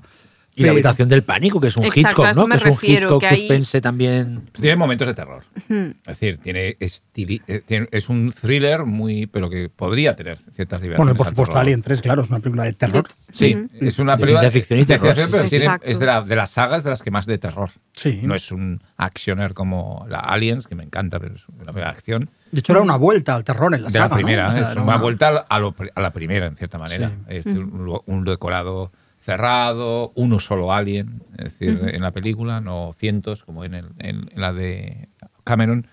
Pero sí, sí, a mí es eh, quizá de la, de la tetralogía original es la que más miedo da, ¿eh? Que sí, decir, la conexión es evidente con el género. Sí, Yo y- creo, ¿eh? Y, y siempre me queda como esta duda de mm, que eso pasaba mucho con, con Sitges, por ejemplo, ¿no? La presencia de determinados thrillers en la sección, en- incluso en, en la sección competitiva, ¿por qué están, ¿no? En un festival de fantástico y terror. Es que yo siempre lo he defendido así, o sea, creo que realmente hay thrillers que los mimbres están más Claro, es cerca que lo de Seven es evidente, ¿no? Es evidente de- que Seven de es- otro que- género, ¿no? Mm. Sí, yo, por ejemplo, una película que tuvimos este año, Limbo, la película de, de, Sha- de Shou- una película de Hong Kong, que era una película muy de Seven. Era muy una ciudad, un asesino, en blanco y negro en este caso, pero una ciudad jugaba a, to- a elementos muy, muy, muy procedentes de Fincher. Yo creo que la influencia de Seven era ahí, vamos, eh, absolutamente. Bueno, o, lo- o no sé, cosa- o cosas como de Chaser, ¿no? De Bueno, sí. La Honjin, o, o- o que supongo que iba a salir también más adelante Memories of Murder. Son evidente que están ahí. Ujú. Es totalmente entendible, ¿no? Lo que dices tú de sí, que estén en una sección oficial de un festival. Y de hecho, casi siempre está ahí Fincher. Es decir, bueno, Sí. evidentemente a veces se sale completamente. La red social no tiene nada, No. nada de eso. Ni Benjamin Button. Benjamin es Button, sí. fantástico, pero no es Sí. de terror en No, este caso. Fantasía, sí. Eh, fantasía, es un- una película de fantasía clara. Sí, una sí. Eh, perdida tampoco es de terror, porque es un thriller. Y es no, más También es Hitchcock, más exacto, cómico de alguna exacto. manera. Pero ¿no? Millennium estaría ahí, ahí, ¿eh? Y Millennium estaría ahí, efectivamente. Es es lo que que Y lo buena que es Millennium, digamos lo buena que es Millennium, o sea, por favor. Es está muy bien, buenísima. sí, está muy bien. Que es como, como de venía de, la otra, que es sueca. eh, Sí. su- Bueno, pero es que no tiene que pero ver, claro, ¿eh? de un Sí. telefilme a una Yo diría que no. Bueno, yo solo me he leído una de las novelas de. Yo la primera. Yo me la zampé Y- ahí con patatas. Y mm, tengo que decir que es- me parece Buenísima. una adaptación muy superior incluso a la novela. Hombre. ¿eh? Hombre, claro. Sí, no, pero- eso, eso es, Es evidente. maravilloso. eso es y aparte que es que está aplicando lo que estamos hablando a la América de los 70, lo está aplicando a la Europa. ese, ese miedo, ese miedo eh, que está, está estructurado, eh, oculto, en este caso en Suecia, en esas, en esas fortunas, en esas fortunas de gente que hizo, hicieron el dinero en cierto momento histórico que eh, todos sabemos, que fue en la Segunda Guerra Mundial, en- a, través de la neutralidad aparente de Suecia. Y con mucho con esa cooperación oculta tal vez con el, con el oro de los nazis digamos robado de los, los nazis a, a los judíos en principalmente bueno todas esas cosas esa- ese pasado oculto de la Europa más, más tremenda más oscura eh, que está ahí en la película y da miedo y el personaje La Europa de- oscura de la- del siglo XX, no precisamente sí, la, no, de la no, época no, no. oscura. La digamos. parte final con Stellan Skarsgård ahí en su guarida es... que es un Ojo, poco eh, otro ojo, sótano eh, eh, ojo, otro ojo. sótano Y es que en este caso Ángela habla de esta idea como de la familia que oculta algo y es una de las cosas chulas también de la filmografía de Fincher, que los personajes no son excusas para contar una historia, o sea que realmente la idea de la unidad familiar, matrimonial, eh, de pareja eh, puesta como en cuestionamiento y pervertida está en todas sus pelis prácticamente, ¿no? En plan, desde la madre que se encierra en el de esto con la hija, ¿no? En, Panic, en la habitación del El pánico. pánico hasta la idea de la familia con un historial muy jodido en Millennium, hasta todas las parejas y modelos de pareja, ¿no? Desde perdida hasta... Sí, el de Jake Gyllenhaal Bueno. con Chloe Sevigny también, claro. Pasando por, que claro, la- las olvidamos porque, porque no son suyas, pero la relación entre Robin Wright y, y- y Kevin Spacey en, en- en House of Cards, que es una Claro. adaptación Sí, sí, que él- de sí que- una serie británica, pero que es- hay mucho Fincher ahí, ¿eh? Porque, sí, Mm. sí, sí. Para mí es una pena, por ejemplo, que en los últimos años, eh, por ejemplo, fracasara, porque fue un fracaso. De hecho, él se, des- se desentendió incluso de la. Bueno, no se desentendió porque él la desarrolló. De la, mm, el remake de la serie británica. mm, ¡Ay! Como hacemos este programa de memoria, eh, la del cómic. La del cómic eh, ¿Cómo se llama la serie? Por favor, qué mal. ¿En Em, qué año es esto? Sí, en el año 2020, la mm, Utopía. Utopía. Utopía, sí, es verdad, es verdad que Utopia, estuvo... sí. Utopia, la, la- una- un remake de una El serie sí que británica estaba que, bien, que que estaba guay. estaba muy guay esa primera temporada, esa miniserie, digamos, que canceló, cancelaron después de esa primera em, de esa serie. Y, y es una pena, es una pena que algo que era de terror y fantástico, conspiranoico y tal, no acabara de, de funcionar. Y, y bueno, Está con un, con un thriller, ¿no? Ahora. en paralelo ha desarrollado Love, eh, que Ángel es muy fan. Sí, Love, del- Robots and, and Death. sí, Love, Death and Love, and Robots. Robots. que tiene mucho de terror. Es decir, es ciencia ficción principalmente, pero tiene episodios, es en animación, todos ellos, que conducen a imágenes muy terroríficas a veces. y mu- eh, a mí me, me encanta, sobre todo algunos episodios en concreto, pero es, es una serie que recomiendo, recomiendo porque además recoge técnicas de animación, diferentes técnicas de animación muy fascinantes. Es decir, está... eh, hay mucha gente ahí muy, aparte de Fincher, pero Fincher es el mentor de la serie y que está en Netflix, ¿no? Según IMDb, bueno, y seguro que vosotros lo sabéis más que yo, porque yo siempre me pierdo con lo de las actualidades, el cine que viene y tal. Está con un thriller, ¿no? Que, es, Sí. eh, que se llama The Killer que creo que es para Netflix. y también, que ¿no? es con guion de mm, Andrew Kevin Walker. El guionista de El Seven. guionista de Seven. Y está inspirado en una novela Atención, gráfica ¿eh? de Alexis Oye, pues no, no, yo es que no tenía Va a recuperar a Andrew Kevin Walker, que fue, Es una vamos, Bueno, es que, es que también hay que decir que hay que reconocer que parte de la- de- del éxito de, de Seven es también el guion de Andrew Kevin Walker, ¿no? que es un es realmente fue una le convirtió como una especie del, del- del- del guionista estrella, luego ya no sí que tuvo una buena carrera, pero no llegó ¿no? a, a cuotas mucho más altas, pero que pero que Andrew Kevin Walker ahí, pues este, este retorno, la verdad es que yo es inesperado para mí. Y va- me hace y- pensar en que esta va a ser ya más aún de terror. o sea, es una adaptación, no ¿una sé si conoce, de una novela gráfica de Alexis Nolent, no sé si te suena, y Mm. tiene bastantes cosas interesantes. Por ejemplo, el protagonista es Michael Fassbender, o sea que, que- Pero, hombre, que va a estar hombre, estupenda. hombre, Y Tilda va- Swinton. va a pasar Vaya- por, vaya por el- dos, va a pasar por. María Nocturna. Este, esta estará, estará, estará por aquí seguro. Bueno, eh, ¿No Yo molaría que hiciera un Stephen King? Fincher, una cosa que él. ¿no- ¿Nos gustaría que se atreviera ahí? La como hacer algo. la segunda temporada de Outpost. Una de, No Eh, sé, que yo- nos una gusta de- mucho a no, no, no, en serio, como una de las novelas que es un queden, poco- ¿no? Y que es un poco este ¿No? rollo también, ¿eh? También, Hacer- ¿no? Está este conectada, total. ¿No, sí, ¿No sí. te gustaría? de- no sé, como algo. Yo quiero que haga un thriller mm, marrano, así en plan, como muy estilizado, muy estilizado, pero que se vaya otra vez y Mira, que haga un thriller en digo, condiciones y se yo- deje de Manx, que está muy bien, pero no es mi Fincher. O sea, yo quiero que vuelva Hombre, ahí a, a a lo mí me suyo. gusta Yo soy muy fan de, ¿eh? A mí me gusta mucho Mank, pero estoy A de mí me acuerdo gusta, que no pero es nuestro Fincher. no, es- no es el nuestro. eh, Fincher De hecho, es otra cosa. Yo tengo siempre como la teoría de que cuando alguien entra en crisis porque, pues tío, este tío lo ha dado todo, o sea, ¿qué quieres que te diga? O sea, se puede permitir hacer 10 pelis malas que lo voy a amar igual y ya está, o sea, ya haya hecho muchas buenas, que cuando entran como en esta especie de, Buah, no sé, necesito como una pausa, se van como a... mm, algo que les toca a nivel íntimo y familiar, ¿no? El caso de Mank, el guion del padre, ¿no? Como es como, Sí, el, bueno, como la novela dedicada a tu hijo, ¿no? En plan, el momento así como Sí, de... es un poco no eso. de- descartes que de tenga. bajón, no ¿no? descartes de sí, que tenga suficiente dinero como para, como no para, pre- ya, para hacer lo que. O también. Puede que lo esté, lo esté No, no, idealizando, no, no, ¿no? pero escúchame, pero también puede ser, esta peli solo me la va a producir Netflix. No sé, este proyecto que, ti- que tengo, que me Mm. y gusta. está muy bien, Mank, Ya eh, sé, que pero me entiendes, mucho, como en plan, Netflix me paga para hacer esta, ¿no? Esta, bo- esta cosa Sí. que se sale un poco de, pues la hago porque me lo pagan, ¿no? En plan, igual también responde Yo os un poco a que, eso, ¿no? Puede oye, que haga lo que haga, pero que haga. Exacto. Que haga cine y que haga series también, es decir, que haga todo. Es decir, porque yo casi todo lo que, bueno, yo creo que todo lo que ha hecho más o menos me gusta. Ángel, Mm, Ángel, sí, a mí Ángel, también, sí, Ángel, sí. un James Bond. ¿Qué dices?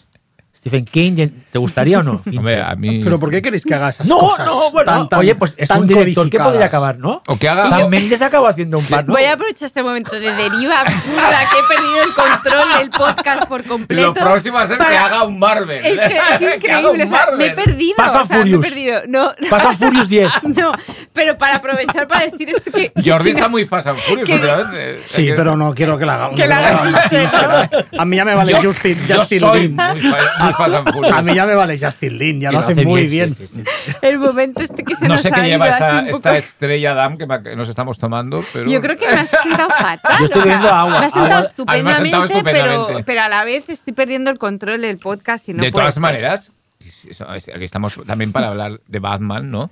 Sí. Y, que, y que se parece a la escuela de Fincher. Porque Ha llegado el ¿Por qué no ya? puede hacer un. No- ¿Por qué le no podría hacer un, un, Esto se- un, un superhéroe? Ángel no? ha hecho el tráiler. Esto lo dejaremos para el final. He hecho así un pequeño tráiler de, del de Batman, pero, mm, pero antes de eso sí que me gustaría un poco hablar de... antes de llegar a, a The Batman, decir una cosa que no he dicho y que digo siempre, y, y justo en este, ¿cómo no lo voy a decir? Si es un programa dedicado a Zodiac y a Fincher, que realmente estamos ante uno de los mejores directores eh, en la liga superior, es decir, esa liga que solo la, ocupan en la Champions. los realmente buenos, Mm. ¿no? Que, que uno es David Fincher, evidentemente, otro es Paul Thomas Anderson, que siempre lo digo también. Para mí otro sería Michael Mann, aunque es verdad que las últimas están un poco así regu. Y que tiene 20 Y- años más que los Y que, es los más otros, ¿eh? mayor, sí. Mm. Y para mí James Gray también estaría en esa, Y para mí, Christopher Nolan. en esa liga. Y de, Para mí, y- y Quentin- de- y Quentin de- Tarantino. de- Tarantino, por de, supuesto. y de Villeneuve. Yo es que de esas ligas no me gusta Es- hacer es- esas no ligas. juega yo, esas ligas, yo ¿no? me Yo no perdonáis, liga, yo no, yo- yo, eh, no, son muy buenos, son buenísimos, pero yo eso de las ligas, la primera, segunda división, No. Yo de no, Yo- yo no entiendo. Venga, eh, el- el yo no de Joe no, no, no, Yo top, vengo, el es top yo vengo. cubeta, top yo cubeta no, no, no, yo el cine no lo entiendo así, pero que es, es- es- Pero, es muy que bien. todos estamos de acuerdo que el mejor fútbol se hace en la segunda. Eh, dime, dime. En segunda división es el mejor El fútbol. mejor fútbol. No, por eso digo que yo no, para mí no hago estas distinciones, pero te re- os reconozco, son muy buenos. Son muy buenos, ¿verdad? De los Pero, mejores. pero Tienen el sello de aprobación de... Tienen algo, un no sé qué. A ver, yo lo que me, lo que me alegra de, de- de que estemos hablando de, esta, de, esta- de estos términos de David, David Fincher y que estemos celebrando el 15 aniversario de Zodiac es que el- es que cuando mm, veíamos Alien 3, gente como yo y Jordi yo, que soy más mayor aún, y se nos reían un poco porque nos gustaba, ¿no? Es decir, y que veíamos Seven y salíamos antes y decíamos, este tío va a ser lo que dices tú de la liga de los grandes, ahora está en la liga de los grandes y se ha comido a muchos que ya no están. Es decir, que está ahí y lleva mucho tiempo ahí. Y que lleva muchas películas demostrando que es muy grande. Y que, y, aunque, no, aunque yo estoy de acuerdo que a mí me gusta mucho, ¿eh? pero que Mank a lo mejor no es el Fincher que más nos gusta, pero aunque la película me gusta mucho, pero que no es, pero que está ahí, aunque lo haga el Netflix, aunque lo haga formato serie, aunque lo haga lo que sea, pero que Fincher sigue siendo uno de los grandes desde 1992 que hizo Alien, Alien 3, ¿no? Y, y ya llevamos, pues, ay, mira, sí que es redondo, 30 años, ¿no? De, de Fin- de. Fincher eh, en plan, bueno, un director que no todos se mantienen, es decir, hay muchos directores que prometen muchísimo, que nos alucinan en las primeras películas Y y, que de luego los cuales pierden, luego no, no queda nada, ¿no? Mm. Bueno, Que el- el- mira, el año del el, el- el mes del estreno de Alien 3, la portada de Fantastic Magazine fue Soldado Universal. Y, sal- y con Ripley en la portada también. Y la troma, imagínate qué Claro. mezcla, ¿eh? Así que ya que estamos divagando de sí, pues yo explico esto del Fantastic Magazine que me hace ilusión, porque es que fue mi revista formativa y supongo que una de las tuyas también, de terror. Otras pelis que, mm, que de alguna forma metáis en el universo Zodiac de Fincher, es decir, propuestas que de alguna forma se, se hacen, no necesariamente influidas por Zodiac, pero que puedan apuntar en direcciones parecidas, ¿no? Tipo, antes ha salido por ahí Memories of Murder, ¿no? Como una Sí. peli que también, precisamente porque va un poco de lo mismo, ¿no? De la frustración ante la imposibilidad de descubrir algo, ¿no? Pero que es anterior. elementos. A veces se ha hablado y todo de que no, de que Fincher podría ser. ¿no? Haberla visto, A ver, ¿no? no, no, no, es porque se parezcan especialmente, pero sí que hay un, ¿no? Comparten algo, ¿no? Esa, lo que decís del anticlímax, ¿no? De esas, de- lo que pasa que, claro, en, en Menos Marvel hay un humor negro, ¿no? Mm. Y hay una crítica a todo como lo, lo mal que funciona la policía en Corea, que en Fincher no hay, es todo lo contrario, ¿no? Pero sí que es una, no es como hermana espiritual, ¿no? Quizás. Bueno, está ese, ese tema de- del, del florecimiento del concepto de se- serial killer en, en un país, ¿no? En, Corea es el primer gran caso de, de un serial killer que, que- que fue famoso y fue conocido, y aquí también, ¿no? en cierta manera, el Zodiac es el primer gran eh, caso de, mediático un, de un- de un asesino en serie, ¿no? Aunque hubiese habido antes otros y, y seguramente muchos desconocidos, ¿no? Pero es- y en eso coincide y en ese, en ese anticlima, sí, en, ese, en esa sensación de que es imposible descubrir al asesino, de ese- en- en esa, esa impotencia, aunque tienes razón, Xavi, en un caso la profesionalidad y los métodos utilizados por la policía en, en Fincher están, se demuestra que la gente aquella puso toda la carne en el asador, es decir, que, y que eran tíos realmente profesionales. En el tema de Memories of Murder está este, esa crítica a la incompetencia un poco de- de- de- del, del sistema en, la que- en el momento político histórico de Corea, que era una, una situación bastante complicada y muy poco democrática. El- y, y bueno, el- hay una, una crítica muy clara a ese momento. ¿no? Yo creo que habla de otras cosas. ¿eh? Memories of Murder habla, habla, habla de la sociedad, de ese momento, de lo, lo está explicando muy bien Ángel. Igual que la isla mínima habla de la sociedad. La isla mínima también. habla otra. también de la sociedad de ese momento, de ese momento histórico concreto y de y de la policía en ese momento y de cómo y de muchas cosas, ¿no? Eh, Zodiac va más allá. Zodiac no, no es que hable, no es que hable de un momento concreto, es que Zodiac construye eh, todo ese momento, ¿no? Es, es- es algo muy. Pero no cabe duda que seguramente, bueno, Fincher ha visto mucho cine. ¿eh? Pensemos que es un. eh, es, es curioso porque ya hemos pasado el capítulo Fincher, digamos, pero no hemos dicho que es un cineasta que no se forma en una escuela de cine. Es un tío que trabaja desde que sale de la secundaria en, Industrial Light and Magic, en la, en la, con los efectos especiales de, de Lucas.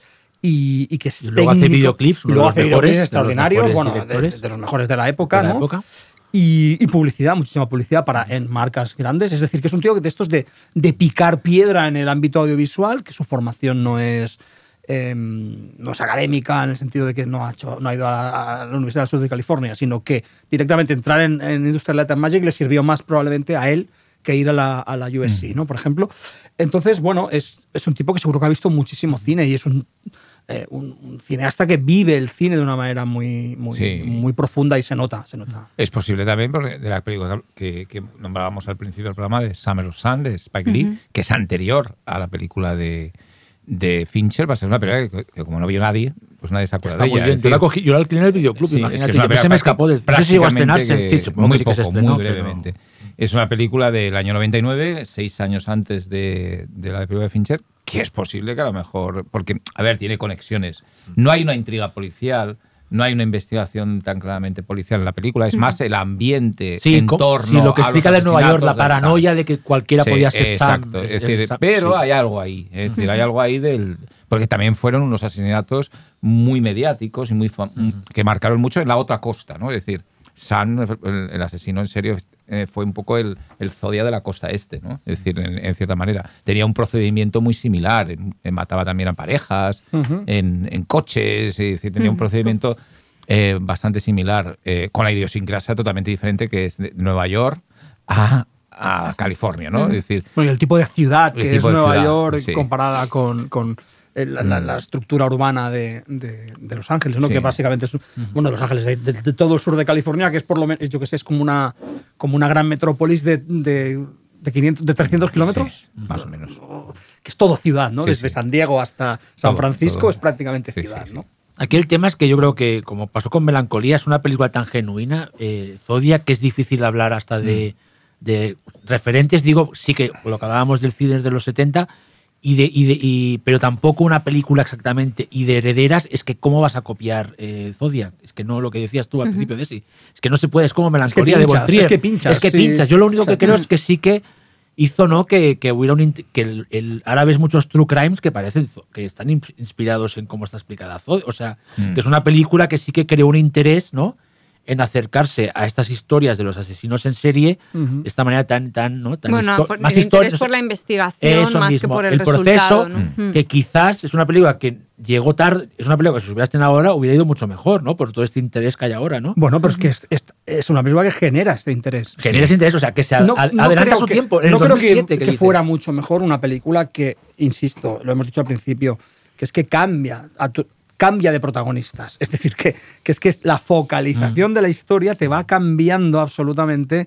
Eh, la narración es el punto de Sí, vista de, de- de- de diversos Sí, sí, personajes y que no solo es que sea alterno, sino que de repente la película cambia. El protagonista es el Jake Gyllenhaal. O sea, Y desaparece. Es como, es como Robert Downey Jr. cuando desaparece casi por completo. Exacto. Y lo ves en esa escena cuando él está totalmente ya de- de- destrozado psicológicamente por, no, por el miedo que tiene que, a- Ujú. que Zodiac vaya por él, que está consumido, ¿no? Es cuando Sei le da el relevo, ¿no? Sí. A Gyllenhaal. Ahora, vas- ahora Mm. no le dice que lo vas a investigar tú, pero es cuando Gyllenhaal empieza ya a hacer el cambio de voy a ser yo, ¿no? Que esa escena también es.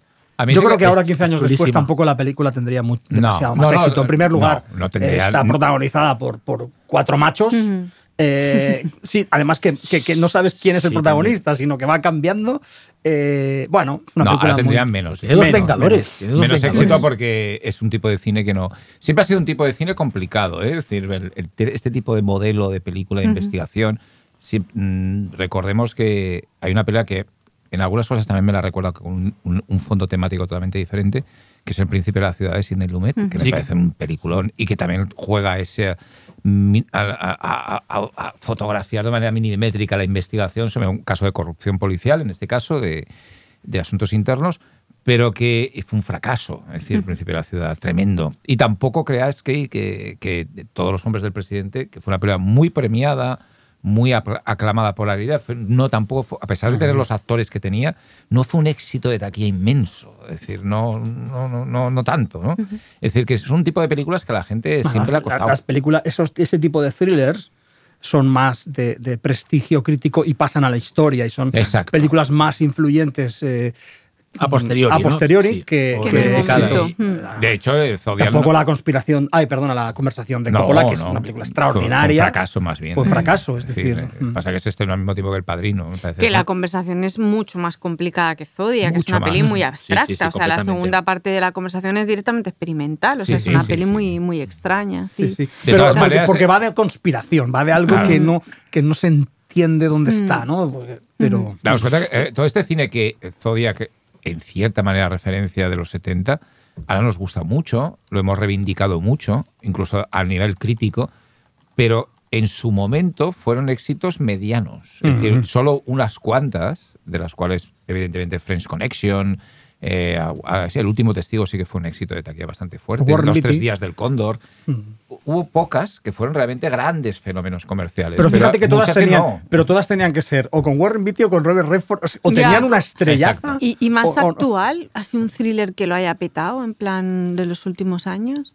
Porque yo pienso en los de Michael Mann, que tampoco son los últimos últimos años y tampoco es la idea como del Bueno, Hit, tuvo cierto éxito. Pero sí. tiene 20 años. Ya sí, ¿no? pero Hit ¿Cuántos ya tiene, no, no, ya? Hit no, Hit no es, no es, no es- es muy... Pero realmente ese tipo de thriller, mm, incluso su homónimo... 30 que- años casi, es el 95 Claro, Hit. claro, eh, es que todo este tipo de thriller, y más en los últimos años, ha desaparecido. Pero es que ha desaparecido incluso el buddy movie divertido. Es decir, nos damos cuenta que Mm. el, el cine de este tipo casi no existe. No, todo eso está en la acción. O en el y terror está, directamente. Y está en Fast and Furious, Mm, directamente. exacto, ya está. sí. O ha pasado al terror. Fast and Furious los, ha- los ha killers comido- son los del terror. Ha comido todo, todo, todo, exacto, todo exacto. eso. Y las películas de superhéroes. Es decir, Y yendo, ahora solo me ha venido a la cabeza el Zodiac Killer de los 70, ¿lo recordáis? La Sí, peli. ¿Y sí, qué sí. tal estaba? Que es que no me acuerdo. Yo eh, no sé la- si la he visto. Había, era una, había- No, hay, hay- bueno, a ver, está la, hay una que es la rollo, 71, ¿no? que hay una que es rollo que es más exploitation, Sí. que es un, es un delirio absoluto, que yo creo que ya hablamos aquí de ella, lo del true crime.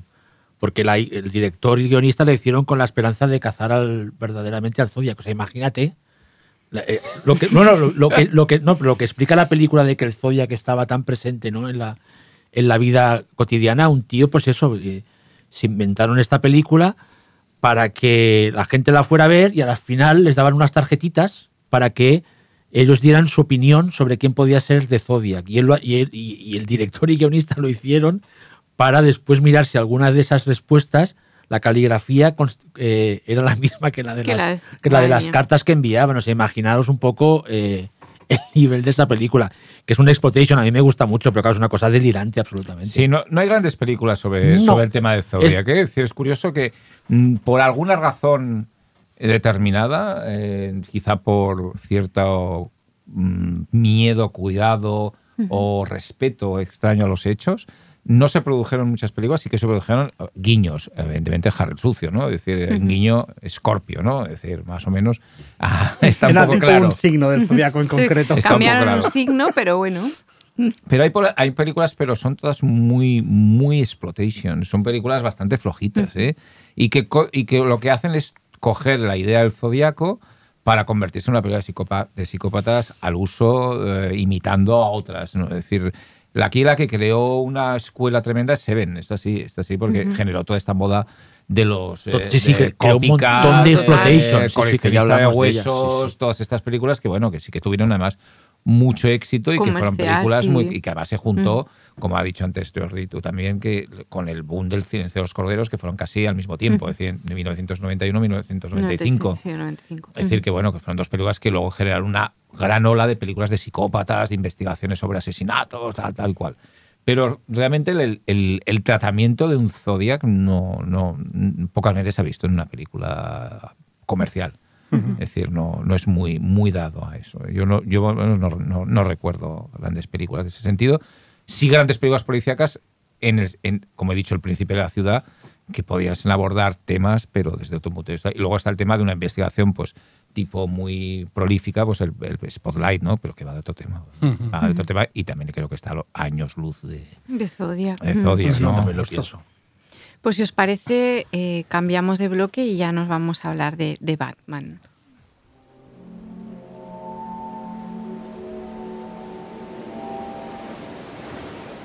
Sube la marea nocturna en Radio Primavera Sound.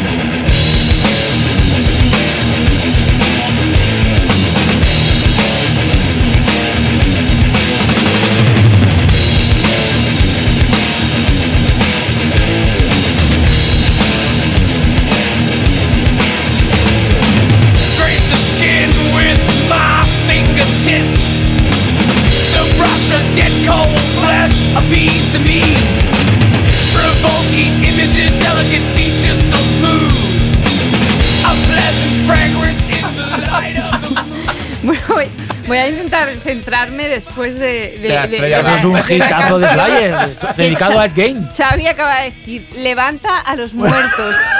a medio El grito. o sea, podcast se convierte en. ¡Ay, Dios mío! Dawn of the Dead. para hablar de, de Batman eh, y su relación con Zodiac, que cumple 15 años, y con Batman David cumple 15. No, Zodiac, Ah, vale. no, no, con El Zodiac. 15 vale. aniversario, la niña bonita de Zodiac. Exacto, la niña bonita de Fincher cumple 15 años. Y, y bueno, no sé, es verdad que a mí una cosa que me llamó mucho la atención antes de ir a ver The Batman era que, que tanto quien rajaba de la peli como quien la adoraba solo hablaban de Fincher y era como, bueno, ¿qué es esto? O sea, no hay nada mejor que decir de esta peli, o sea, solo hablar de cómo se parece a Fincher. Y la fui a ver y pensé, es normal que solo hablen de cómo se parece a Fincher, no, es broma, es broma. Pero es verdad que se parece mucho a muchas cosas. de Tiene, Fincher. tiene cosas, sí, Es claro, obvio. claro, claro, claro. Entonces, no sé, ¿cómo, cómo visteis la peli vosotros? La vimos en el cine, ¿eh? la verdad es que encantó. una sorpresa. A mí me Una parece sorpresa. una, una buena peli, una muy buena peli de superhéroes, un buen, un buen thriller, una buena película de investigación y una estupenda película de Batman, ¿no? Y sí que realmente tiene mucho de Fincher, pero no solo de, de, de Seven, como se ha dicho. Es decir, por, aquí parece que ves a, una, a un, Vais a ver como una especie de remake de, de, de, Sí, a un, de tip- a- Seven a un con- tipo que, un tipo que mata gente o hace cosas eh, con mensajes y tal, y que to- todo tiene una puesta en escena y todo tiene una determinada. Y parece que, que todo es Seven, ¿no? Entonces, bueno, no solo Seven, es Seven, evidentemente, también es Zodia, como hemos dicho, toda la relación de, del asesino con, eh, con cartas y con mensajes eh, a, a- a la opinión pública a través de la policía, fundamentalmente. caso, y demás. televisión también, Televisión, hace sí, televisión. sí. Eh, pero también es el Club de la Lucha. To- Toda la parte final parece. A mí me remite mucho a, a las. A, bueno, a las acciones del Tyler Darden, ¿no? Es decir, que bueno, tiene. tiene está recorrida por algunos temas de, de, de- de Fincher, pero yo creo que es que Fincher al mismo tiempo recoge muy bien todas esas angustias milenias que decíamos, todas las angustias del cambio de milenio, ¿no? Desde, desde Seven hasta, hasta el Club de la Lucha mm, y Zodiac. Son- es una trilogía que de hecho recoge muy bien determinadas ansiedades y determinadas. con diferentes puntos de vista, ¿eh? pero en el fondo es como una trilogía. Me atrevería a meter ahí como cuatrilogía a, a The Game, ¿no? Como película sobre, eh, en diferente grado, una ansiedad y, un, y, un- y un- y un- y un- una angustia, ¿no? Que, que creo que están muy bien reflejadas en Batman. Sí, a mí es que me, sí. me pasó una cosa que me hizo pensar en qué mayor era. O sea, que es que yo creo que la forma en la que Matt Reeves eh, asume ciertas influencias en, en la peli, que para mí son evidentemente el cine de David Fincher, para mí también es muy Michael Mann en muchas cosas, sobre todo lo que tiene que ver con el club, con toda la lógica de los clubes, la noche y demás y así también tiene mucho de, mm, pues, del thriller setentero, pero sí que es, ver- sí que es verdad que cuando la vi eh, no sentí que era como una peli que, que fuera de referencias directas, sino que realmente a Matt Reeves ese es el cine que le mola y que lo ha absorbido y que te lo está contando aquí. Sí, ¿Qué pasa? Que cuando yo veo Zodiac, todo ese thriller setentero lo he visto a posteriori, es decir, no lo he vivido. Y entonces eh, me cuela más, o sea, es como que, que de golpe me parece que me, me resuenan películas más que he visto, entre que he comillas, como- entre comillas. son películas que he visto, pero no en el momento en el que se estrenan, o sea, son pelis que veo casi como algo exótico porque no, no crezco con ellas, ¿no? Son pelis que ya veo de adulta y que me flipan y que me encantan y que escribo sobre ellas y las estudio y demás, y, mm, pero no son las pelis con las que he crecido, como si dijésemos.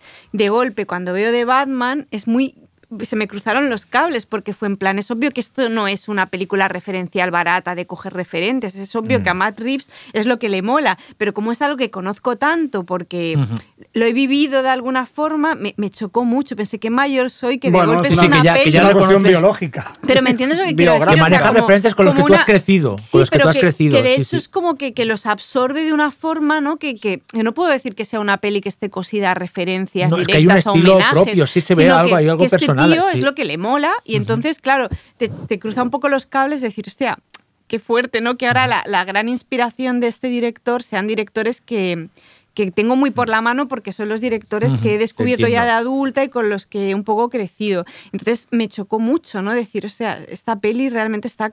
Es como un- Mm. la peli hecha por alguien que le han flipado esas pelis y la peli tiene su identidad, tiene su personalidad, no lo voy a negar, pero para mí es muy es- esas pelis, o sea, realmente es- está muy inspirada de una forma orgánica, es decir, no es que vaya lanzando homenajes, ni que copie, ni que imite, pero sí que de una forma orgánica es una peli que ves muy claro de dónde, ¿de dónde bebe? O sea, no Pasa sé. que al mismo tiempo integra, integra Muy bien, la lo propia- mezcla todo, sí, lo sí, integra como- todo sí, muy bien e integra también muy bien la, la propia La figura de Batman, de de Batman. Batman, A mí, a claro, los cómics. sí. A mí, era- que, que luego sí que me di cuenta de que Fincher estaba ahí, que estaba ahí Mm. Zodiac, Seven.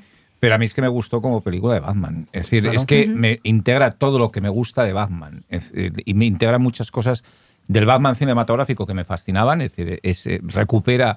A mí me gusta mucho la trilogía de, de Nolan, pero le he hecho, uno de los reproches que le he hecho es eh, dejar un poco de lado de la nocturnidad del Gotham. lo y lo del, gótico. del Gotham Y lo gótico, gótico, sí. sí. Es decir, recupera muy bien ese Gotham gótico, nocturno, eh, lleno de gángsters, de, de mafia, es decir, no de, de villanos simplemente sobrenaturales, sino de villanos de, no de carne y hueso, pero casi, es decir, de, de creíbles.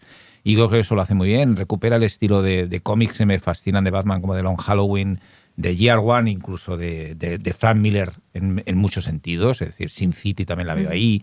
Veo cosas del Watchmen, de Alan Moore también, en, en- en cierta manera. Es decir, muchas cosas del cómic, del mundo del cómic, de- Que que, que adapta, que están ahí, que me encantan, ¿no? Y que consigue una película en ese sentido. Y luego, me, me- ¿sabéis por lo que me, mm, que lo he comentado con alguno de vosotros?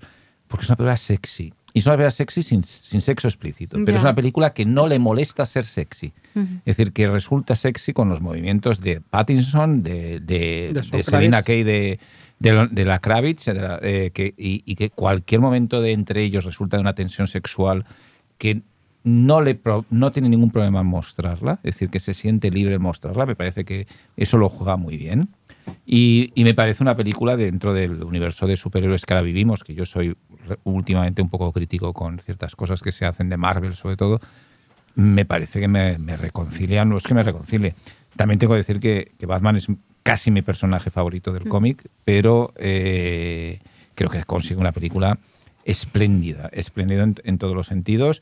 Y sí, tiene eso de, de- de ese guiño a Fincher, ese guiño al policiaco, que es intrínseco.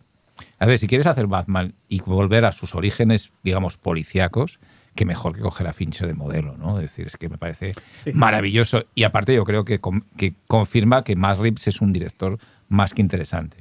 Que a mí ya me lo había demostrado anteriormente. Yo creo que sus simios son películas muy inteligentes, las dos que, que hizo de la trilogía última de la saga de los simios, de Planeta de los Simios. Y a mí tengo que decir que Let Me In me gusta más que el original, pero vamos, eso. A mí me gustan mucho las dos, pero sí me gusta mucho la de Reeves Sí, también. entonces Mm. me parece que bueno, consigue vamos, una película que muy complicada, porque además tiene un ritmo muy, muy anti hoy en día para ser un blockbuster, se la juega, se la juega bien y consigue unos resultados espléndidos. Y lo de Greg Fraser en la, en la fotografía me parece absolutamente admirable. También es una película estéticamente brillante sin exhibicionismos excesivos. Sí que juega a esa oscuridad y tal. Sí, y pero no sé, ¿no? Juega mucho sí, a, pero no a sé- la bueno, viñetas, sí, ¿no? como viñetas, viñeta, sí, ilustración. Yo creo que es una, una grandísima película. Yo estoy muy contento de que en general la reacción ante ella ha sido bastante positiva. Que ya sabemos que en el tema de los superhéroes jugamos con ese universo hater, que es muy peligroso, y que en este caso sea una película. Y yo creo que es una película que mm, tenderá más. ¿eh? Es decir, yo creo que pasado el, el boom, una película que quedará muy fuerte en la memoria, se va a convertir, igual que le pasa un poco a las de Nolan, ¿no? que, que- que luego se han convertido como en, en iconos de, de la cultura, digamos, popular casi, eh, y de la adaptación de los personajes de cómic al cine, la de Matt se va a convertir en un... Y a mí, personalmente, creo que tiene un personaje, aparte de los, todos los protagonistas y del villano principal, Paul Dano, que está muy bien, pero tiene un personaje que me fascina, que es eh, John Tuturro, John Falcone. Falcone de John Tuturro, Qué miedo da. que me parece un personaje de cine negro puro, pero interpretado de una forma eh, fascinante y, y creo que ahí es donde se ve que, que sabe mucho de género. Es que es un personaje de película de Phil, Phil Carlson, ¿no? Casi. Es, decir, Sí, es, un, estos- es un personaje de película de gángster. de, o sea, gángster de clásica, de, de los, no ya no de, de Fincher, sino de los años 40. de la Warner. cine negro, de, de- de- de de cine la. Warner. A mí me, a mí, a mí me, escogió de sorpresa que, que la reinvención, entre comillas, de, de Batman fuera a través del cine policíaco, porque yo no, yo no solo he leído Batman Año Cero y creo que El Regreso del Señor de la Noche, he leído muy poco de Batman. Eh, como fan de, de ese tipo de thriller que coquetea con otros géneros, aquí hay una evidente también, hay bastantes guiños al cine de terror, desde la misma mansión de Bruce Wayne, ¿no? que ahora es, es gótica, ¿no? Parece una catedral o una abadía gótica. este homenaje directo a- al, al nuevo Batmóvil que parece que tenga vida propia como el Christine de, de John Carpenter en una de las mejores escenas de la película, Sí, que es sí, cuando sí, por primera vez ves rugir el, el motor, que en el, en el cine, si lo ves en un cine en condiciones, es una, es una, es una escena alucinante. Me cogió totalmente por sorpresa. Y Desi, ahora decías hace nada, ¿qué ejemplos ha habido de thrillers pues, eh, eh, de gran formato? Pues este lo recupera. Precisamente un Batman, una entrega de Batman, ha recuperado la idea esa del thriller, ¿no? Como una.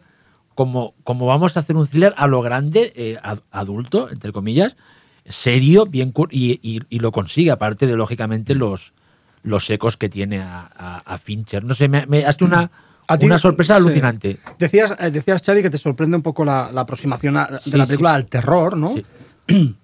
Batman siempre ha estado ahí. Es decir, Batman, a ver, no nos engañemos, a lo largo de toda su historia es un personaje con 80, años- más de 80 años. Eh, de hecho, ya no quiero hacer el cálculo ahora, pero es un personaje de, final, de, de finales de los 30, con lo Sí, cual sí, sí. imaginaos, ¿no?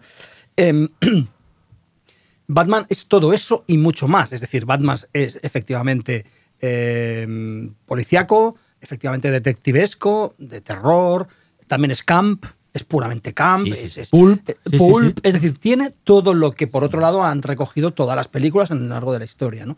Me parece muy bien que en, en pleno, eh, la segunda década de, de- de- de la- del siglo XX, Batman recupere la esencia detectivesca y de terror. Las mejores etapas de Batman, las más reconocidas en, en- en el cómic, o mejores obras relacionadas con Batman, eh, siempre tenían algo que ver con el terror. ¿eh? Las, más con- las Sí. más reconocidas por el, por el, por el- los fans, por los conocedores. Pienso en Largo Halloween, que tiene un punto de, de- de terror. Pienso en The Cult, la, una miniserie absolutamente mítica de, de Bernie Wrightson, maravillosa. Pienso en La Broma Asesina, que tiene un punto de terror psicológico también. Es decir, eh, siempre han ido ahí, ¿no? Eh, otra cosa es después eh, historias clasiquísimas como Año 1, que son más bien referenciales, más bien son de, de re- de reconstrucción del personaje o de, casi meta, ¿no? Pero cuando no es meta, eh, Batman, el, Batman memorable es de terror. Es, un cómic muy cercano al terror, ¿no? Y está muy bien que esta película lo recupere, recupere la investigación por otro lado y que el personaje de este enigma sea un enigma que es un personaje terrorífico. Sí, que da. De todos ¿sabes? modos, no me vais a dar la razón porque estoy acostumbrada a que no me la vais a dar, pero. pero En la, me- de- en la Melissa. No, no, no, no, pero igual yo sí, tengo que decir saber. una cosa. O sea, me parece buena peli, todo lo que decís puedo estar de acuerdo. eh, pero había leído mucho como a favor de todo lo del, del- enigma de, de Paul Dano y del miedo que daba. Y yo creo que ahí, y voy a marcar una. sé que son pelis que cada una va en su dirección, aunque una influya en la otra. No vamos a entrar en cuál es mejor o peor, es absurdo compararlas como tal. Pero yo veo Zodiac y veo que la amenaza del malo, como si dijésemos, está todo el rato planeando en la peli, ¿no? Todo el rato hay un mal ahí, está Zodiac, está... A mí el, el villano del Batman de Reeves, para mí se me queda diluido ante tantas cosas, o sea, quiero decir, y creo que es una cuestión de Sí, es un elemento de- más, sí, sí, sí, pero sí, sí, una gran y- y sorpresa, lo- gran giro. Te damos la razón en eso. Pero es verdad, o sea, Sí, creo que está sí, sí, sí, sí. desperdiciado de alguna Bueno, manera, que que no no está ha sabido... no no la, No ha peli, la sabido peli no va solo sobre eso. Ya, pero, pero se diluye. O sea, quiero decir, como que esa amenaza, que aunque haya mil amenazas más y haya mil cosas más, mi sensación es que de golpe eh, eh, algo que es muy amenazante, porque es la amenaza más potente en realidad, o al menos a nivel de representación del mal, es el más vistoso, ¿no? Dentro de la peli, aunque tengas más caras del mal, ¿no? Tengas al pingüino, tengas el personaje de Turturro, tengas... Eh, es verdad que hay más caras del mal y es interesante que haya...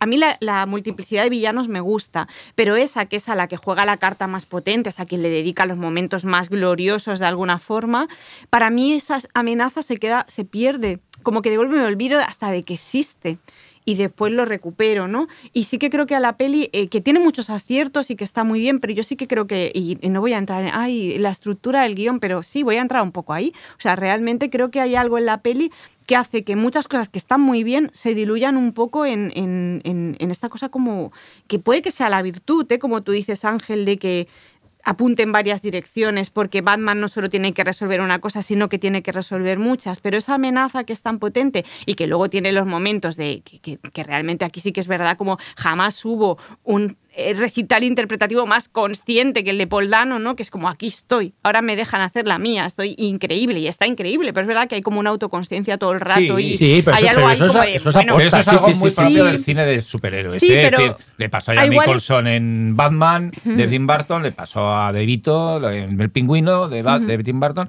y le pasó a Heath Ledger, que dijo: Sí, sí, total. Esta es la mía. Es decir, bueno, y me le voy a pasa pasar, también me a a, pasar. en yo que era, um, no me sale el nombre ahora, um, A joder, Fénix, Joaquín. a Joaquín Fénix. Fénix. Exacto. Sí, sí, sí. Pero aquí como sale poco, cuando sale tienes la sensación del, del festival, ¿no? De ahora es mi momento. Ya, pero yo de todas maneras, yo, yo, yo no creo que quede tan diluido, porque al menos yo como mi experiencia como propia como espectador, eh, la- yo creo que la película eh, funciona muy bien y hace el build-up este que hacen los americanos a la, a la parte final del, del- de la del conversación en el, en, el, en, el, en el manicomio, que realmente a mí yo estaba muy tenso. Pero porque realmente. funciona más a escenas, como a escenas, Ya, pero- para mí pero funciona para mí- más a, escena- a viñetas, Sí. igual es eso, o sea, es un, com- es un personaje de cómic, me funciona más como a viñetas aisladas, ¿no? Pero claro, los lenguajes del cómic y del cine no son los mismos, Yo pero creo que tampoco es un el- argumento en su defensa. Yo sí que si le busco un, un problema que no creo que sea un problema grave en la película, es que en muchos momentos no sabe si quiere ser un, un Batman Year One, es decir, un una que lo es, porque Lo es. es. el principio de la nueva saga, que no tiene que ver nada con la que hemos visto antes. Entonces, ese problema lo tiene delante Reeves. Tengo que hacer la primera película de la nueva saga. Y por otro lado, eh, y tiene que contar muchas cosas, y tiene que explicar un universo, y tiene que explicar un universo a su manera, un universo más gangsteril, más nocturno, con el personaje de Selina Kay con un cierto relieve, que por ejemplo Nolan, en Nolan no lo tenía, que era un simple adorno. El- entonces, bueno, quizá eso le hace que el personaje del villano principal se, se diluya un poco, ¿no? Entonces es, es una casi inevitable. También en el, cuando hay multiplicidad, de- también Burton había una multiplicidad de villanos en el Batman vuelve y, y, bueno, ahora todo el mundo... Pero era diferente, porque Era era, era diferente. una especie de show, de, de freak Sí, show. ya. Entonces, Era- Sí. Yo creo que este es el problema, ¿no? Que pero- la película tiene esa tensión de no sabe muy bien si ser, quizá incluso yo creo una cierta timidez de, de Reeves a la hora de re- reinventar otra vez un personaje que tiene delante nada menos que a Christopher Nolan. y, y con el éxito que tuvieron las películas de Christopher Nolan. Entonces yo creo que va con un poco, no sabe muy bien si hacer una película con un villano potente de entrada o hacer una película de, de como se dice, de, de inicio de personaje, ¿no? En las películas de superhéroes. Piensa ¿no? que tiene todas las contradicciones que tiene el propio, los- el, propio person- el propio concepto de Batman, ¿no? Es decir, que Batman es un tipo que se tiene que enfrentar A sí mismo. a ladrones en el metro, Mm. a sí mismo, pero a ladrones en el metro y a un súper psicópata, Criminal, un súper criminal Sí, sí, sí. mabusiano como es Enigma, ¿no? Entonces dices, ¿qué hace un personaje así? Es decir, el, la propia- el propio juego de mm, Batman como vigilante de la ciudad, mm, salvador de las eh, señoras mayores en apuros y al mismo salva es como poner a Superman salvando un gatito de un árbol, ¿no? Es Sí. decir, pero perdona, ¿qué, qué es esto? Los personajes, los, los superhéroes juegan con eso y, y estas contradicciones están, ¿no? Y en esta película es evidente, es decir, ¿de verdad Batman va a perder el tiempo eh, con rateros en el metro o con, o con matones en el metro cuando tiene o bien una super mafia en la ciudad o bien eh, un super una mente criminal maestra? Eh, bueno, con eso tiene que jugar. Y sí que estoy de acuerdo contigo porque quizá la trama, una trama maravillosa habría sido la trama de la mafia, la trama de Falcón, o sea, quiero decir, Si hacer un thriller clásico, sí, sí, sí. Bueno, a, una- a los Indie Lumet, que es, que tiene momentos que parece una película. Pero al jugar con esos dos contrapesos, los dos quedan diluidos, a pesar de que, claro, en un Bueno, lado está Turturro son- y en otro Poldano, entonces dices, Son bueno, dos contrapesos que se, que se que además se, se justifican en una película que dura tres horas, claro. Sí. Por eso dura tres horas. Y Además, tienes que tiene recordarte, recordarte, no es volvértelo a explicar, afortunadamente, pero recordarte la muerte de los padres, Claro. tiene que recordarte su relación con Alfred, tiene que recordarte su relación con Gordon, tiene, o sea, tiene un montón de, de trabajo que hacer, lo que dice Ángel, que es, es, es un reboot de la saga, universo, con lo cual universo tiene un montón de trabajo que de hacer. Lo que pasa es que yo creo que tiene mucho trabajo que hacer y de verdad, o sea, pareciéndome una de las, probablemente la mejor pelis de superhéroes de los últimos años o la que más Sin se duda, parece para duda. mí a... Alguien lo decía en Twitter, no sé quién, es una peli. O sea, quiero decir, es la Sí. sensación de estar con Eh, una sí, peli. sí, o que sea, hay una persona detrás, un Y hay director una que caligrafía sí, sí, sí. y hay una- una- Sí, sí, un sí. intento de comprensión de, de la o sea, de, de qué es Batman, lo que supone, cómo ha, ha trascendido a lo largo de la historia. Hay una intención de desvincularse de otras pelis, hay imágenes increíbles, hay decisiones de puesta en escena. Es una película que tiene mogollón de hallazgos. Pero yo sí que creo que es una peli de tres horas en las que hay decisiones de guion y, de, y, y que, que- que se giran un Con poco altos en y bajos, ¿no? contra, sí. Porque, a ver, sí, porque Es yo estoy de acuerdo con- mm. contigo. De si, pasa que también pensemos, ponemos- pongamos en el sitio de Matt Reeves. Mm. Tiene que hacer un reboot de un personaje tan importante como Batman, que ha tenido de- delante de él un, al Tim Burton y a Christopher Nolan, nada menos, Mm. pero que además tiene que tener un equilibrio perfecto entre sus propias aspiraciones, que son claramente hacer una película diferente, una película más Personal, basada sí. en el universo, digamos, detectivesco y de noir del personaje y del cómic, pero que también una película que tenga, sea comercial, que responda a lo que la gente que va a ver películas de superhéroes quiere, Quiere ver. ver, sí. Entonces, ese equilibrio es complicado. Mm. Es complicado y lo ha conseguido, en cierta manera. Es decir, eso, eh, la película está teniendo una reacción de que le gusta mucho a la gente que va a ver películas de superhéroes, por lo que has dicho tú también, Xavi, porque muchos dicen que por fin hay una película, ¿no? Mm. Pero también va, eh, el otro día veía las estadísticas de público en Estados Unidos, en el, el fin de semana del estreno, que fue masivo, 70% de público adulto. Esto no había pasado en ninguna película de superhéroes anterior, ¿eh? es decir, ni en Spider-Man, ni en Viuda Negra, ni en ninguna. Es decir, las público eran mayoritariamente teenager Juvenil, o hasta 25 años. Y aquí había gran cantidad de público adulto. ¿Me estás diciendo que el 70%. público adulto tiene ganas de volver al cine? Yo creo que el público Es que por esa es que razón- si mira las recaudaciones entre Sí, semana sí. de la película, que a veces estos datos son significativos, en Estados Unidos va mucha gente. Quiere decir que va gente adulta. Porque Sí, es que entre por semana esa, va gente esa es la razón de sí por la que ya no hay más Zodiacs, porque la gente que antes iba al cine a ver estas películas ya no va. O sea, ya no va o ha dejado de ir porque no es, es un poco la, la pescadilla que se mueve la Es cola. ¿eh? O, o sea, ese tip- tipo de película adulta que ya que, que aunque suene mal, suene mal, o sea, como cine adulto, ¿no? pero Batman. era un- suena mal, pero tú me, me entiendes, Ángel. Esas películas que van un poco más allá, que había cierto directores detrás con una idea, que dices tú que toman decisiones, se han perdido en el cine. Ahora se ven en plataformas. Y Entonces, eh, lo que hace eh, Batman ahora, esto de Batman no lo sabía, desconocía este, este dato, Ángel, es lo que ha hecho es que ha, ha hecho que vuelva esta gente a ver este tipo de películas, ¿no? Y que vuelva Es ese que a lo mejor, fijaros que que voy a decir una cosa que a lo mejor es un poco. El nuevo cine para adultos en cines, en salas, es de Batman o Dune. Es decir, este mejor es el cine nuevo para gente O sea, las adulto. comedias conyugales francesas ya no, son cine para No, es que no va nadie. Es que no va nadie a verlas. Es decir, porque la gente que veía esas películas ahora tiene, se las ven en, en plataformas. Mm. Es decir, que a lo mejor el, el nuevo público adulto en cines, me refiero a cines, es para películas como de Batman, Dune, y por eso a lo mejor se están produciendo, porque el otro día Xavi y yo hablábamos del tema de que Warner esté dando luz verde a este películas, tipo de tan películas, arriesgadas Sí. como esta, como Dune, como incluso en, en género de terror alguna como Maligno, ¿no? Que, es- que son la misma, que son Warner. Es decir, que quizá hay un paradigma que está cambiando.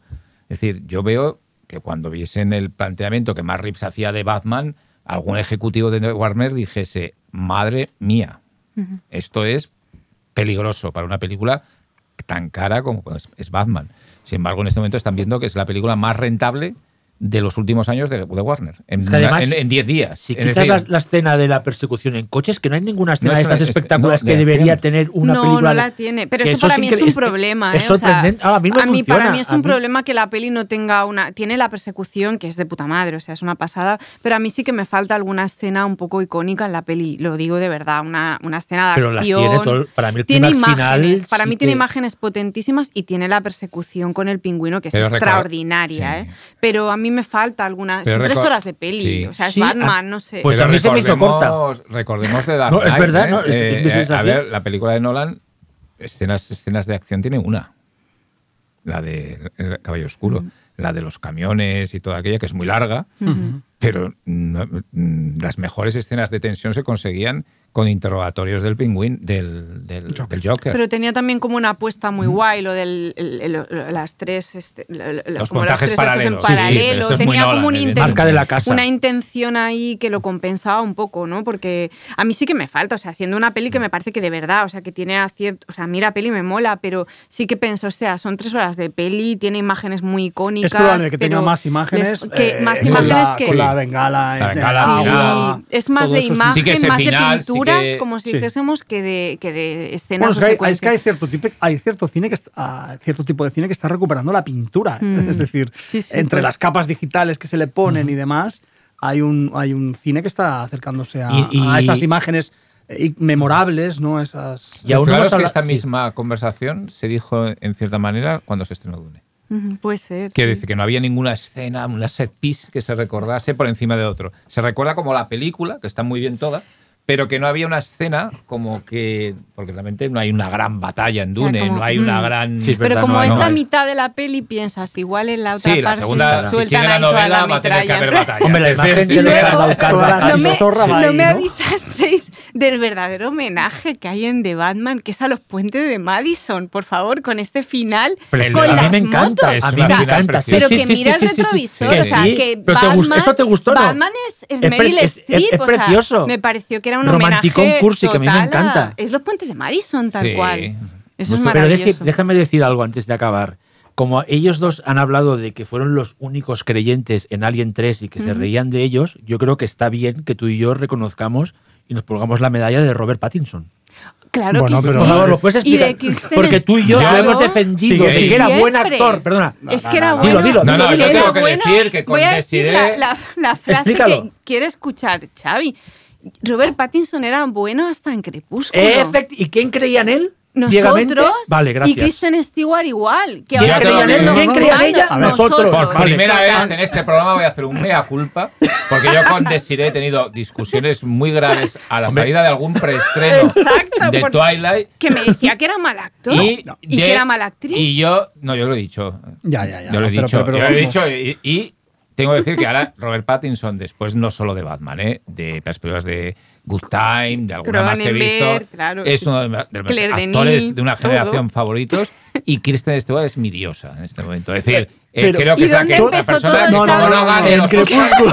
y se lo den a Nicole Kidman o a, nosotros- o a Jessica Chandy que están, están fatal, eh, a Jessica Chastain, como no gane los Oscar Stewart, me voy a cabrear mucho. Mira, No, no, yo, no, me, todo- yo todo me- eso- yo me vuelvo a ver. Podemos estar de acuerdo, pero todo eso no convierte a Crepúsculo en una buena película. A mí me encanta. A mí me Vale, gusta. sí, me gusta pero, mucho. vale, pero ahí No, sí que no, nos voy a dar la eh, razón. ahí- Mira, ahí, a ver, un momento, por favor, Yo fans sigo de diciendo que no Ese me es otro debate.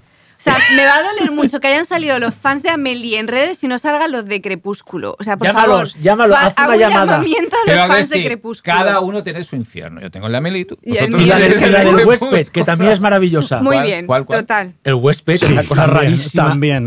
Es una cosa chaladísima. ¿Edesi es chalada o no se ha pedido? Pero Crepúsculo es otra liga. Es otra liga, es otra liga. Es otra. Bueno, a mí va- decir que la que me gusta de Crepúsculo es la última. La última cuando salía Michael Sheen, en aquel Sí, papel con aquello, desmadradísimo, sí, sí. que me reía hasta que me parí. me- Oye, y lo guapos que son Robert Pattinson y Guapísimos. Zoe Kravitz, vamos a decir, o sea, digo- No, lo, Bueno, lo he de, dicho lo de ella es increíble. a ver, o sea, ¿no echabais de menos película una pe- sexy. ¿No echabais una película de superhéroes que fueran tan guapos los dos? No, no, ahora, ya sé, ahora de llamarme frívolo, que lo soy, pero ¿sí o no? No, O sea, y que Pero es son que- que te enamoras de que los dos, da igual tu orientación que- sexual, te Pero enamoras de los Pattinson, dos ¿dónde estaba guapo ya? en Crepúsculo. Exacto. Porque brillaba, cuando salía el solecito le brillaba. Oye, dejadme hacer una. Perdón, perdón, perdón, perdón. Dejadme hacer una un pequeño Sí. apunte ahora que habláis de la diosa So Carmen. Kravitz. Eh, Kimi. Kimi, de Soderbergh. no la he visto No aún, tengo que visto. verla, ¿verdad? Está Tenéis bien, que ¿no? verla. Vale, vale, vale, vale, tres Y todos los oyentes de María Nocturna. O sea, Pues a Kimi de. Soderbergh es. Primero, es una nueva, buena película de Soderbergh, que ya nos tiene acostumbrados a Todas hacer son medio, buenas. las que no son buenas son medio buenas. Exacto. Medio buenas. O va, o va de, o Medio mala no tiene ninguna. Va de medio buena a buena, ¿no? Directamente. A muy buena. Y ella está también. Pues iremos divina. a por ella. Pues Divina. Eh, se nos acaba el tiempo, o sea que voy a empezar con los agradecimientos, espero no olvidar nada. Eh, a mis compañeros, por supuesto, a Xavi, a Jordi y a Ángel, a Marta y a Izaro, que nos ayudan con la producción, a Andrei, que está un viernes por la tarde aquí echándonos un cable como técnico. Y a Jean-Pierre. Eh, a Jean-Pierre también, a Crepúsculo, no, y a, a Aleix, que nos hace el, el letterbox y que creo que esta vez lo va a tener un poquito Sí, más sí, le hemos dado un respiro, le hemos Y- dado un re- Sí, y luego mandarle pena, ¿no? un beso muy grande a Susana, que como nombre de artista es Suspirialan en, en Instagram, que nos ha hecho un cover de, de la imagen gráfica de, de Mariano. Que Que espectacular. estamos todavía alucinados. Sí, estamos Sí, sí. Y a los oyentes que nos quieren tanto. Exacto, a nuestros oyentes. Y no sé, no me olvido a nadie, creo, ¿no? No, no. creo que- Sí, dicho, Ah, ¿no? se te olvida dar las, se te olvida dar las gracias Ah. a la rata alada. Rata alada. Eso es otra alada. cosa, ¿eh? Hay ahí las Ahí pistas de acertijo, porque entre el drive de pendrive y la rata alada, con lo del URL... Pero ese es el rollo eh, pulp. Este es el rollo No pulp. sé, ahí no sé, un poco el robo de la jojoya ahí en medio, ¿eh? O sea, no, ahí no me... Ahí, no me Ahí es un poco crepúsculo. Es un poco al. Ahí un poco El URL. Es como, no me puedo creer que Eh. esto esté pasando, me he dormido, no puede pasar. Es como el hombre lobo de crepúsculo. Le perdonamos el momento robo de la jojoya porque momento- la peli está bien, o sea, realmente está bien. Pero ¿cuál? ¿El robobo? También. No, el robo No. no. y aquí huele a muerto bien. también, ¿no? Está bien de Batman. Mm, Bueno. Interesantes. Pero bueno, lo dejamos aquí ya que, que se nos está yendo. Muchísimas gracias y hasta el mes que viene. Hasta luego. Chao. Chao, chao. Everything you see on the movie screen is changed. Everything is a marine. A friend of mine was just Japanese. He had a girlfriend in Paris. He, he had to date her for six months. And then eventually, she said yes. You know? Took her to his apartment. Cut off her head. Put the rest of her body in the refrigerator and her piece by piece put her in the refrigerator, put her in the freezer. And when her ate her, took her bones to the Bois de Boulogne. Chance, the taxi driver noticed him burying the bones. You don't believe me? Truth is stranger than fiction. He drives there every day.